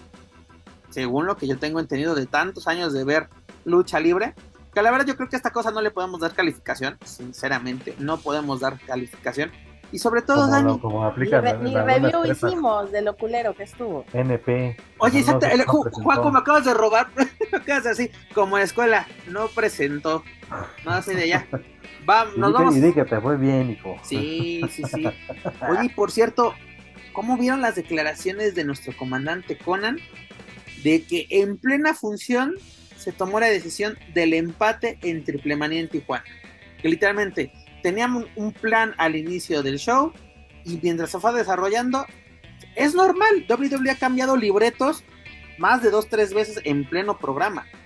Pero que no sabías cuando estaban saliendo tus luchadores cuál iba a ser la decisión que literalmente por medio de Chicharo es de vamos, va- vámonos con vámonos con empate, vámonos todos a Ciudad de México. Y luego en una entrevista con los compañeros de Más Lucha, Conan dice, se va a llevar a cabo como que el torneo, pero en Ciudad de México, así de, eh, Sam Adonis y Psycho se van a enfrentar para ver quién de ellos va a la, final, y de Rusi y Elia Park, y, no, y al final va a ser de todos contra todos. O sea, de que literalmente, ¿qué está pasando, doctor? No tienen ni idea de lo que están haciendo con su producto. Declaraciones de Conan en su propio podcast en inglés. Yo no estoy inventando nada. Voy a citar al, al ausente del día de hoy y de siempre, al inútil de Manuel Méndez un, ah, órale. Pues es yo creo una de dos, o se le están yendo las cabras ya a Conan, porque luego cuando se le cuestiona sobre lo que él mismo dice, todo el mundo es un pendejo, es un fanboy, es este que no sabe de negocio y la chingada, pero pues es que la verdad es, o agrégale otro este igual, este, otra, aprieta un poquito más la soga en ese cuello llamado triple A. No mames, es que cada vez ni cómo ayudarlos. Cada acción que dicen, cada declaración que dan la gente que se hace cargo, este, hunde más, pero pues parece que así les gusta estar aquí hundidos. Y cuando pensabas que aunque no iba a estar este grititos Sabinovich, y de todas formas se quedó Guillén para gritar, ¿eh? Que va. Pero ah, se, controló. Aparte, eso, bueno, Huguito estaba aquí, el muñeco de Daniel Herrerías estaba en Puerto Rico enfrentándose al profe. Desparramando talento ahí. Desparramando talento en Puerto Rico. no sé si talento o lástima era la palabra que, querías usar, Paco. Pero vea, fíjate bueno, comentario patrocinado. totalmente, totalmente, totalmente. Mira, Pep Carrera aquí presente. Tuvimos precisamente con lo que lo mencionas, no tuvimos a Hugo Sabinovich en los comentarios, así, eh, ambientes, porque recordemos que ya son comentarios ambientes por parte de AAA. José Manuel Guillén fue acompañado por este Carlos Cabrera, y yo creo que fue un, trabajo, no, no puedo decir excelente, pero así, mesurado, no sé, como que bien, hace lo que nos gustaría eh, escuchar, porque como dices, gritos, gritos y gritos, como que también ¿sí? Que siguen condicionando la reacción del público, de los luchadores con todo con ese sonido ambiente, pero bueno, se agradece que... Mira, ahora sí que de buena fuente y de gente que estuvo ahí conocida, en esta ocasión, y así lo, lo, lo, en esta ocasión no fue tan desagradable porque exactamente no fueron gritos. Y se estaba llevando a cabo, y digo, aparte emocionarse con lo que se vio, pues estaba cabrón, ¿no? Pero este no, no era, no fueron tan eh, eh, hostigantes o, tan tan este, fastidiosos. Irritante sería la palabra, ¿no? Una narración. Ok, sí, y no, no, este, no, no fue así, fue algo pues tolerable para la gente que se dio cita ahí en, en, Aguascalientes. es que Guillermo no enfada, sí también grita mucho, pero no enfada. Pero tiene que, no, pero aparte tiene que ver porque que, sí, si bien Guillén llevó el hilo de, de, todo la, de toda la función, por así decirlo, y Carlos Cabrera, pues es un tipo, pues, que no recuerdo alguna ocasión que se haya exaltado de tal manera para que escucharas de, ah, no manches, esto, me desagradó su voz porque, porque está gritando el señor, no. Creo que tuvo mucho que ver justamente que estuviera ahí Carlos Cabrera en la sala de transmisión para que no se eh, volviera en otro, en otro, este, pues vaya, en estas, en estas narraciones que, ya tienen ya más de un año y que a oídos de muchos es tedioso y es este, pues es reprobable. Es que es el show de Huguito y como no estuvo Huguito, oigan, y entonces si ya está acá el señor Carlos Cabrera, lo más seguro será, entonces pregúntame el show, que está en Triple Manía. Yo creo que sí. Tres, como el año pasado. Lo más seguro es que sí estén, porque ahora sí es el, como que el mayor evento del, año. Y además una cosa, eh, dijo algo muy interesante, ¿no? De que cuando las críticas llegan a AAA, porque sí, sí les llegan, sinceramente, reaccionan a estas críticas. ¿Y cómo reaccionó Dorian a lo sucedido este viernes, el pasado viernes en Aguascalientes? Pues tomando una foto, bueno, subiendo una foto, ¿no? De que un recinto lleno, o aparentemente lleno, porque esas fotografías que estaban circulando en redes sociales de que, güey, esto está vacío. Y Dorian, ¿qué pone? La foto con una entrada, hace una, una, una aparente buena entrada, y con el moticón de guarda en silencio, ¿no? Así del dedito aquí de... Así de que ahí, ahí, estamos viendo que las críticas sí están llegando a AAA y sí les están calando. Porque cuando te vale madres algo. alimentaciones del público, dice. Pero, o sea, ¿cuántas veces, Dani, ha pasado literalmente? Eh, hay una tormenta, una erupción volcánica dentro de las oficinas de AAA y nada. Nada, señores, ni un comentario, nada, nada. Y aquí la gente está diciendo, AAA está vacía. Vemos el Consejo Mundial abarrotado, señores. Abarrotado desde hace como 3, 4 meses. Y aquí, ese, cállense. Miren, para los que dicen que no llenamos. Bueno, pues mira, la verdad es que dos cosas. Se agradece que Dorian reaccione, mm. que al ah, final es lo que se busca, porque los, los, y, y, no solamente nosotros, hay que decirlo, o sea, nosotros lo hacemos desde muchas partes, ¿no? Desde la cabeza, desde el corazón, desde el conocimiento, desde el raciocinio, desde el ser fanáticos, pero el ser editorialistas, desde muchos puntos hablamos con, con conocimiento de causa.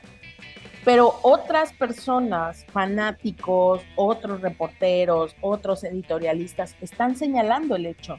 Entonces yo creo que ante un hecho tan evidente, tan evidente, ya Dorian no podía hacerse para ningún lado y sobre todo y por lo que se dijo en el programa la vez pasada, el hecho no es de si se ven bonitos o no los llenos, el hecho es que AAA trabaja con patrocinios y un patrocinador, ¿por qué va a querer seguir pagando eventos si no tienes un lleno?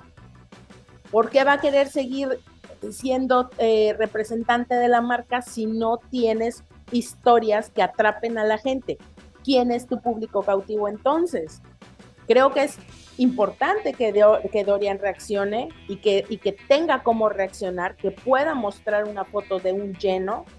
¿Por qué? Pues porque al final a todos nos interesa que AAA siga adelante, a todos nos interesa que AAA siga trabajando en el buen camino de los eventos. ¿Por qué? Porque si no, llegaríamos de nuevo a esta parte no monopólica donde solamente existe el Consejo Mundial de Lucha Libre que lo está haciendo fabuloso, pero que al final es, es una cuestión muy de, de, de, de, cosas monopólicas. Acá hemos hablado muchas veces del duopolio de la lucha libre, pero es una realidad, solamente Consejo y solamente AAA son las empresas profesionales del circuito mexicano de, la lucha libre. Entonces, Dorian no puede darse lujo de dejarse golpear todo el tiempo por los medios y tener una reacción. Ahora, lo que sí es real es que Dorian está otra vez invitando de pronto a reporteros, ¿no? De lucha libre, que saben de lucha libre, que pueden preguntar cosas de lucha libre.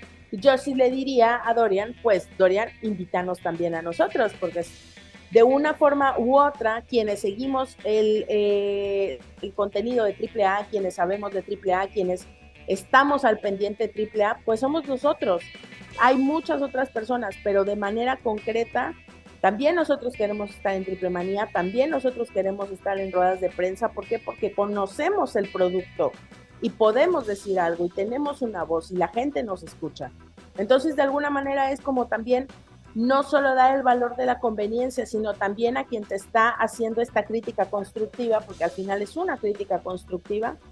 Y creo que también tenemos esa potestad de decir, ¿sabes qué? También queremos nosotros entrar y queremos conocer y queremos tener a, las estrellas de primera mano. Y literalmente es déjate ayudar, ¿no? O sea, deja que uno también difunda tu información, difunda tus historias y no simplemente estemos siempre a la expectativa de lo que recibimos, porque muchas veces esta falta de comunicación es lo que hace que al final a lo mejor tienen una gran historia, pero si solo la difunden entre sus medios consentidos, pues no va a pasar de ahí. Totalmente de acuerdo, Dani. Pues mira, estamos al momento de grabar este podcast, estamos a 16 días de triplemanía. Esperemos que esa triplemanía sea buena, queremos que lo sea, este, pues sí, está, está reaccionando a lo que está sucediendo. Consumimos el producto de AAA, creo que semana a semana. No somos ajenos a, este, a lo que sucede. Y por eso queremos un buen producto, porque lo vimos hace un par de años, lo vimos incluso antes de la pandemia. Y pues es preocupante lo que está sucediendo hoy en día, porque también tienen el material, la materia prima más bien, este, para lograrlo. Y pues bueno, 16 días, señores, de triple manía ¿Qué sucederá? Pues ahora sí, acompáñenos. Y ya para finalizar este bonito, y bueno, decirles que para más información de la carrera estelar, sus eventos y sus luchadores, pueden visitar luchacentral.com. Pero para finalizar este bonito programa, pues la noticia que Daniel Herrerías estaba esperando desde hace meses. ¿No? ¿Qué pasaría con el futuro del toro blanco rojo? Pues nada más y nada menos de que acaba de firmar un nuevo contrato con AEW, donde prácticamente AEW tiene la exclusividad del toro blanco.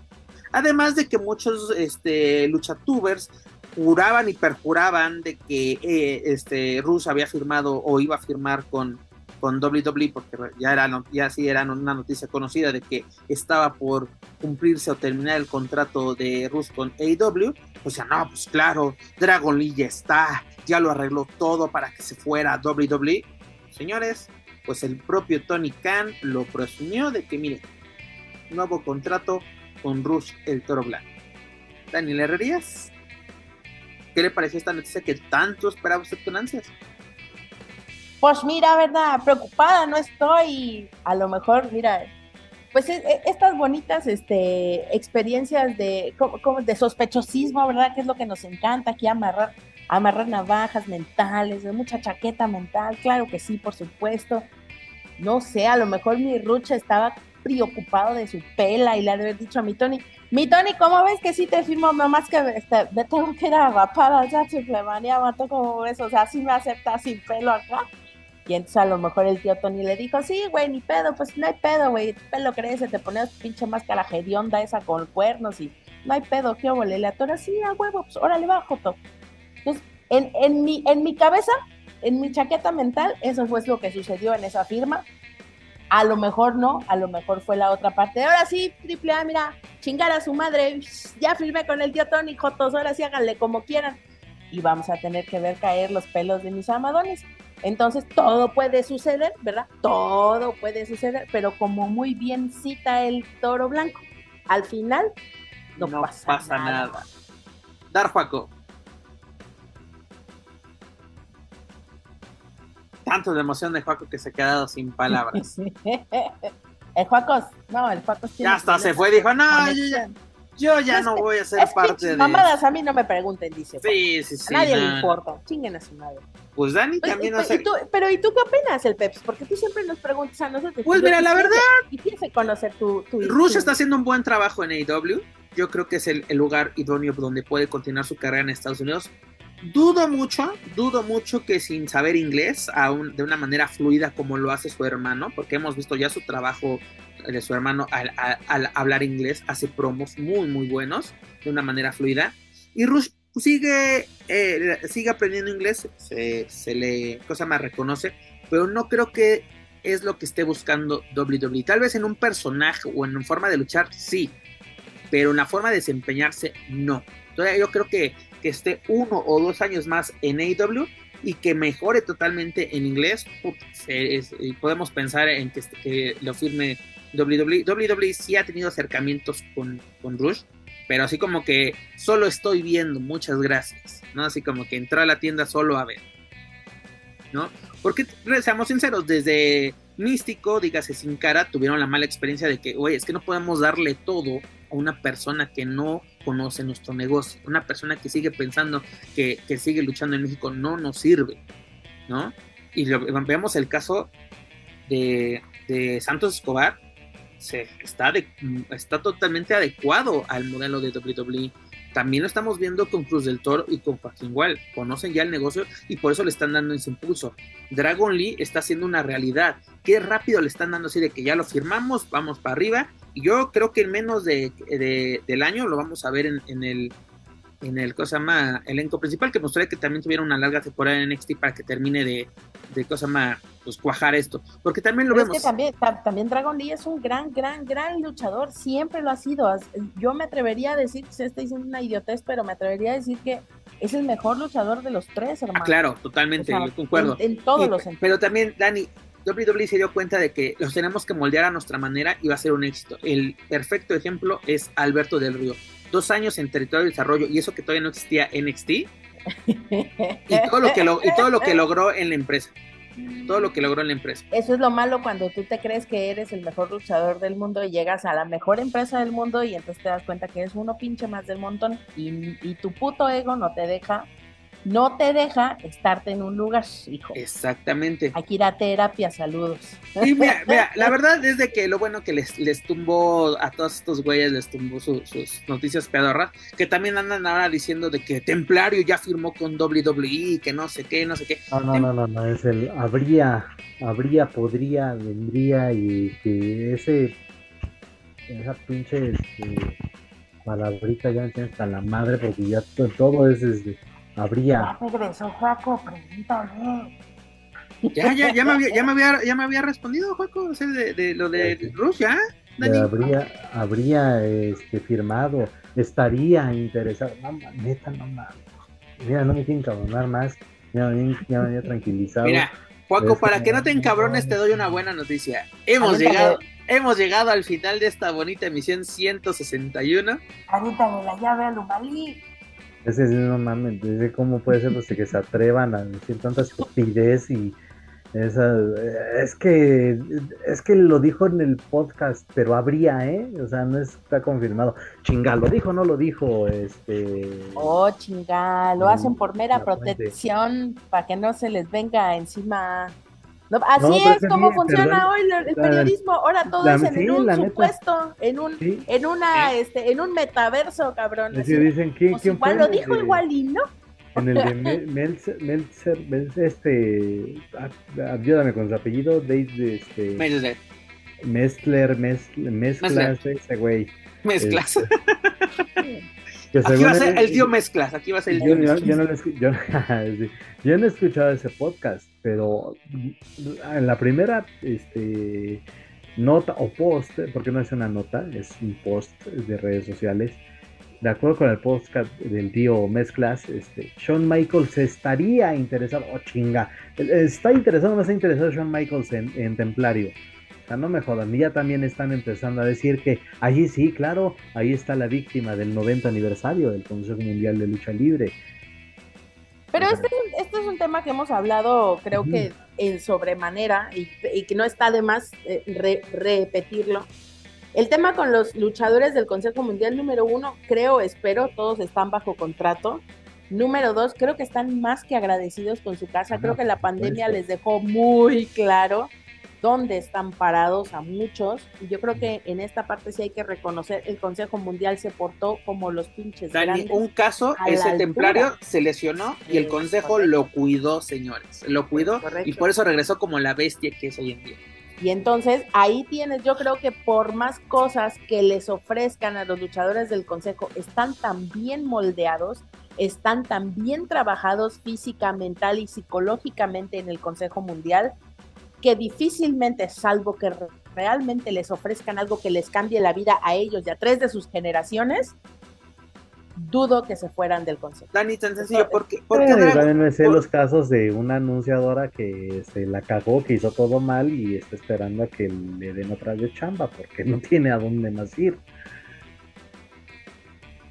Ah, ah, ah, Ahí sí no entendí. ¿De, qué hablas, güey? Les platicas. de una luchadora que este, ya les. Ah, ya, ya, ya, ya, ya, ya, ya, puse en la misma. Sí, sí, sí, totalmente de acuerdo. Pero, pero, es el caso, por ejemplo, de Dragon Lee, ¿por qué decidió dar ese salto? Porque ya estaba preparado, ya había hecho algo dentro de la empresa, ya había sido protagonista de un aniversario, ganar una máscara, ganar títulos, ser estrella internacional. Ahí dices, ya puedo hacer algo más. Y Templario va en ese proceso. Va en ese proceso de ser una estrella con Consejo Mundial dentro de New Japan, este, visitar, ir, ir constantemente a Japón, llamar el, ojo del en sí. Pero a las manos de primeras, sinceramente, o sea, yo creo que Templario es un gran luchador de los mejores que he visto en los últimos años. Pero así de que, y como dice Juaco, ¿por qué ese estaría? ¿Chinga está o no está? También, o sea, también es, eh, eh, yo no sé cómo la gente le gusta consumir. Bueno, sí sé que porque a la gente le gusta consumir. La verdad, le gusta, nos gusta, nos gusta, vamos a meternos a todos en el mismo saco. Nos gusta consumir basura. Porque Juaco me lo ha dicho. ¿Quién chingados escuchas? ¿A quién chingados ves? Sí, exactamente. Acá andas viendo al presidente XL, que tú también no, no tienes madre. No, tampoco, tampoco cae tan bajo. ¿eh? Ay, tampoco, tampoco. Ahora sí, hasta trato de evitar las miniaturas porque no vaya a pegarme algo. No, no, no, no. Pero señores, hemos llegado al final de esta mm. bonita emisión 161. Daniel Herrera. Claro que yo estando en otro país me llega la información. De todo. Oiga, y aparte yo no entiendo eso de usar lentes oscuros en lugares cerrados, está muy cabrón, pero bueno. este, Deja en paz a mi amigo David Escobedo, él es joven y puede hacerlo. Un saludo a Luchadud. Oye, Dani, ¿con qué nos quedamos? ¿Cuál es el, su editorial de esta semana? WWE Super Show, Leyenda de Plata, el Super Verano de Escándalo, Rush en AW. ¿Con qué nos quedamos esta semana? Esta semana, eh, fíjate que no hablamos de la incursión del jefe que ha estado en varios eventos de AAA dando dignidad porque no ha estado Laredo Kit, entonces alguien tiene que aportar la dignidad a esos shows. Así que eh, interesante pues lo de las pocas cosas rescatables de las que no hablamos porque la neta era un escándalo, fue un cagadero, pero creo que no es una facción como tal, pero que estén trabajando juntos Tejano, eh, Taurus y Daga, la neta, augura buenas cosas. No sé qué vaya a pasar, quién sabe qué, vaya a suceder.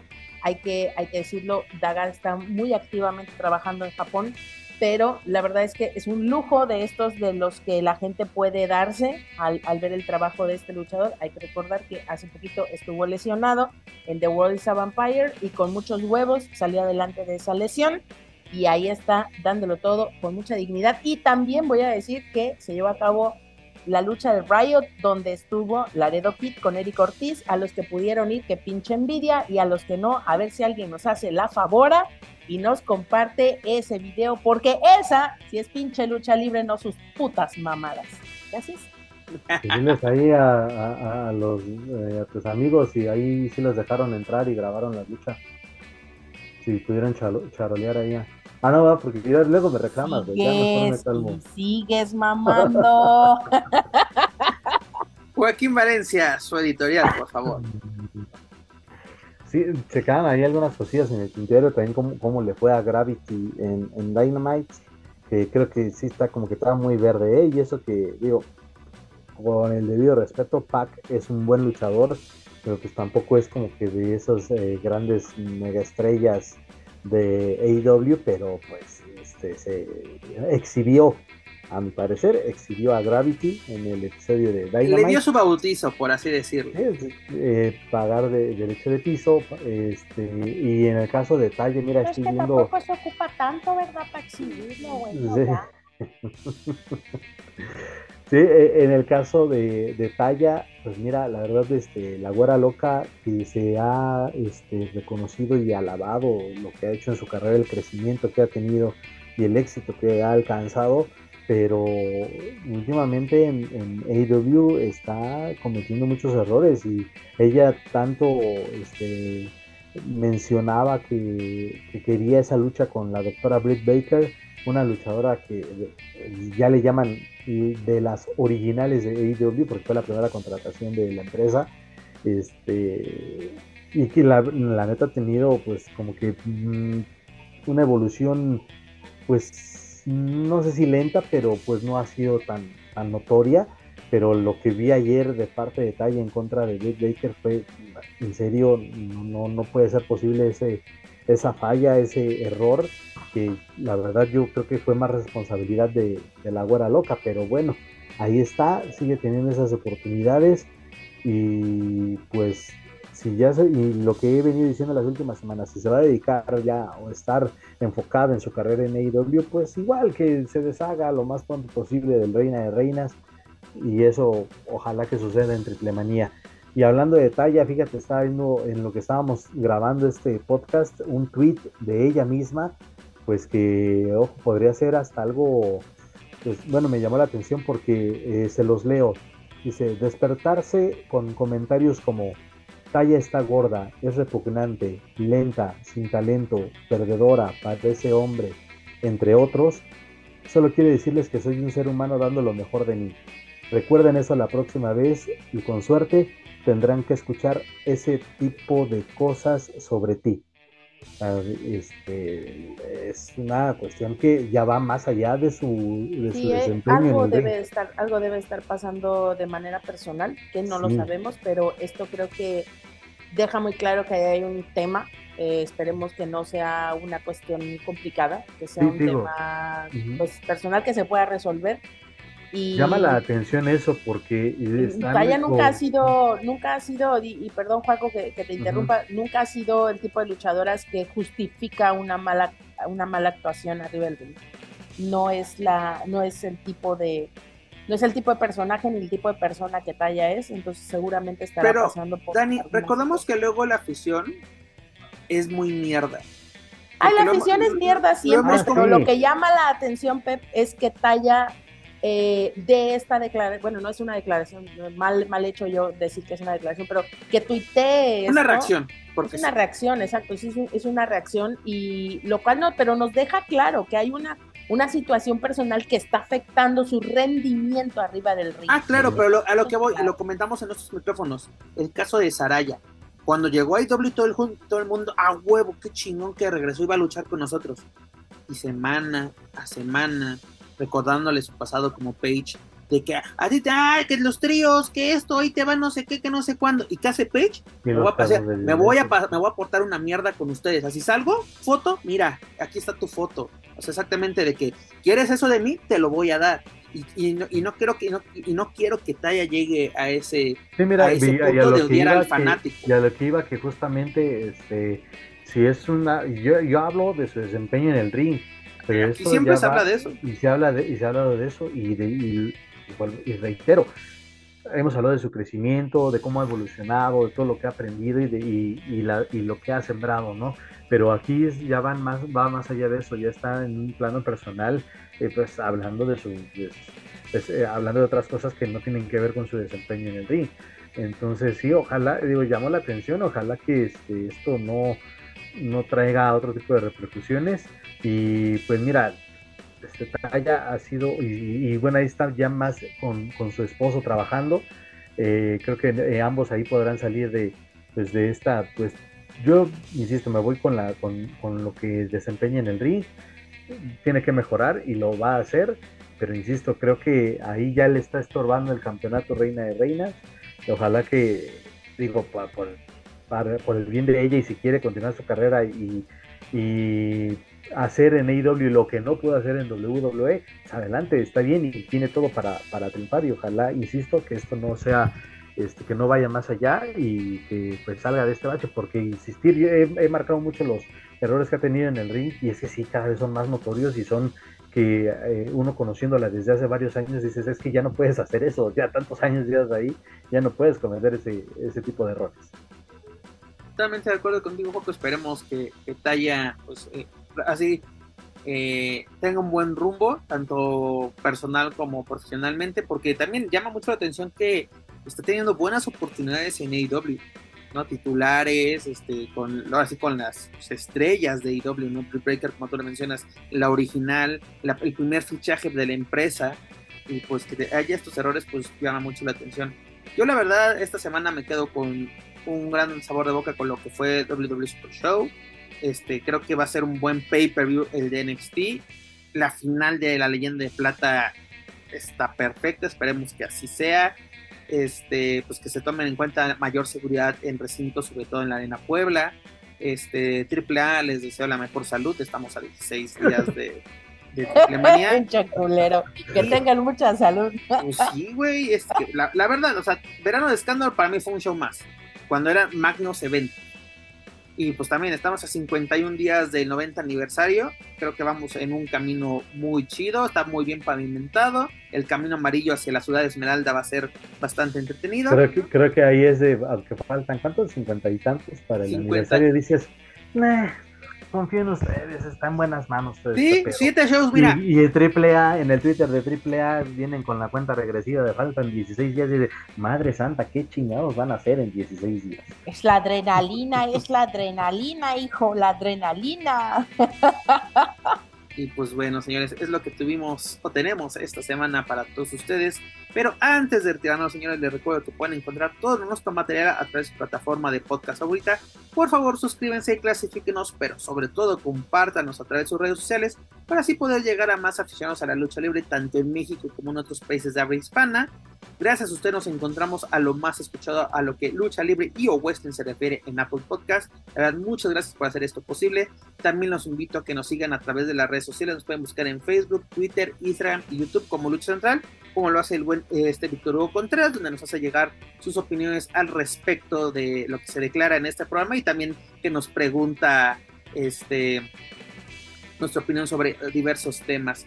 Y claro, no pueden olvidar visitar luchacentral.com, donde encontrarán noticias más relevantes del deporte de los costalados, tanto en inglés como en español. Dani, es hora de decir adiós pues vámonos, vámonos. Hay dos chismes muy del, muy del infierno, muy del averno que les voy a contar y no justamente de la casa de los famosos. Pero eso, ay, sorry, va a tener que ser terminando el programa. Lo siento, bye. Pues ni modo, será para el after. Joaquín Valencia. Vámonos, este, una, una semanita más. viene el siguiente fin de semana, quinta también bastante, bastante bien. Y pues ya nos escucharemos la próxima semana. Recuerden, nadie nos pidió nuestra opinión, pero pues todos la escuchan, todos le ponen atención y ojalá que así sea. Nos escuchan. Perfecto. Nos vemos la próxima. Vámonos, vámonos pues. Vámonos que aquí espantan. Pues señores, Dani, Cuaco, Gracias por acompañarme una semana más. Es un gusto y un honor compartir micrófonos con todos ustedes. Muchas, eh, muchas gracias a todos aquellos que aprovecharon o, desperdiciaron su tiempo con nosotros. Pero bueno, ya lo saben, si raspamos algún mueble fue sin querer. Pero señores, muchas, muchas gracias por ser parte de este proyecto llamado Luchas Weekly en español. Pero bueno, eso es todo por nuestra parte. Yo soy Pep Carrera y desde la Ciudad de México me despido de todos ustedes. Nos escuchamos en la próxima emisión de Luchas Weekly en español. Hasta la próxima.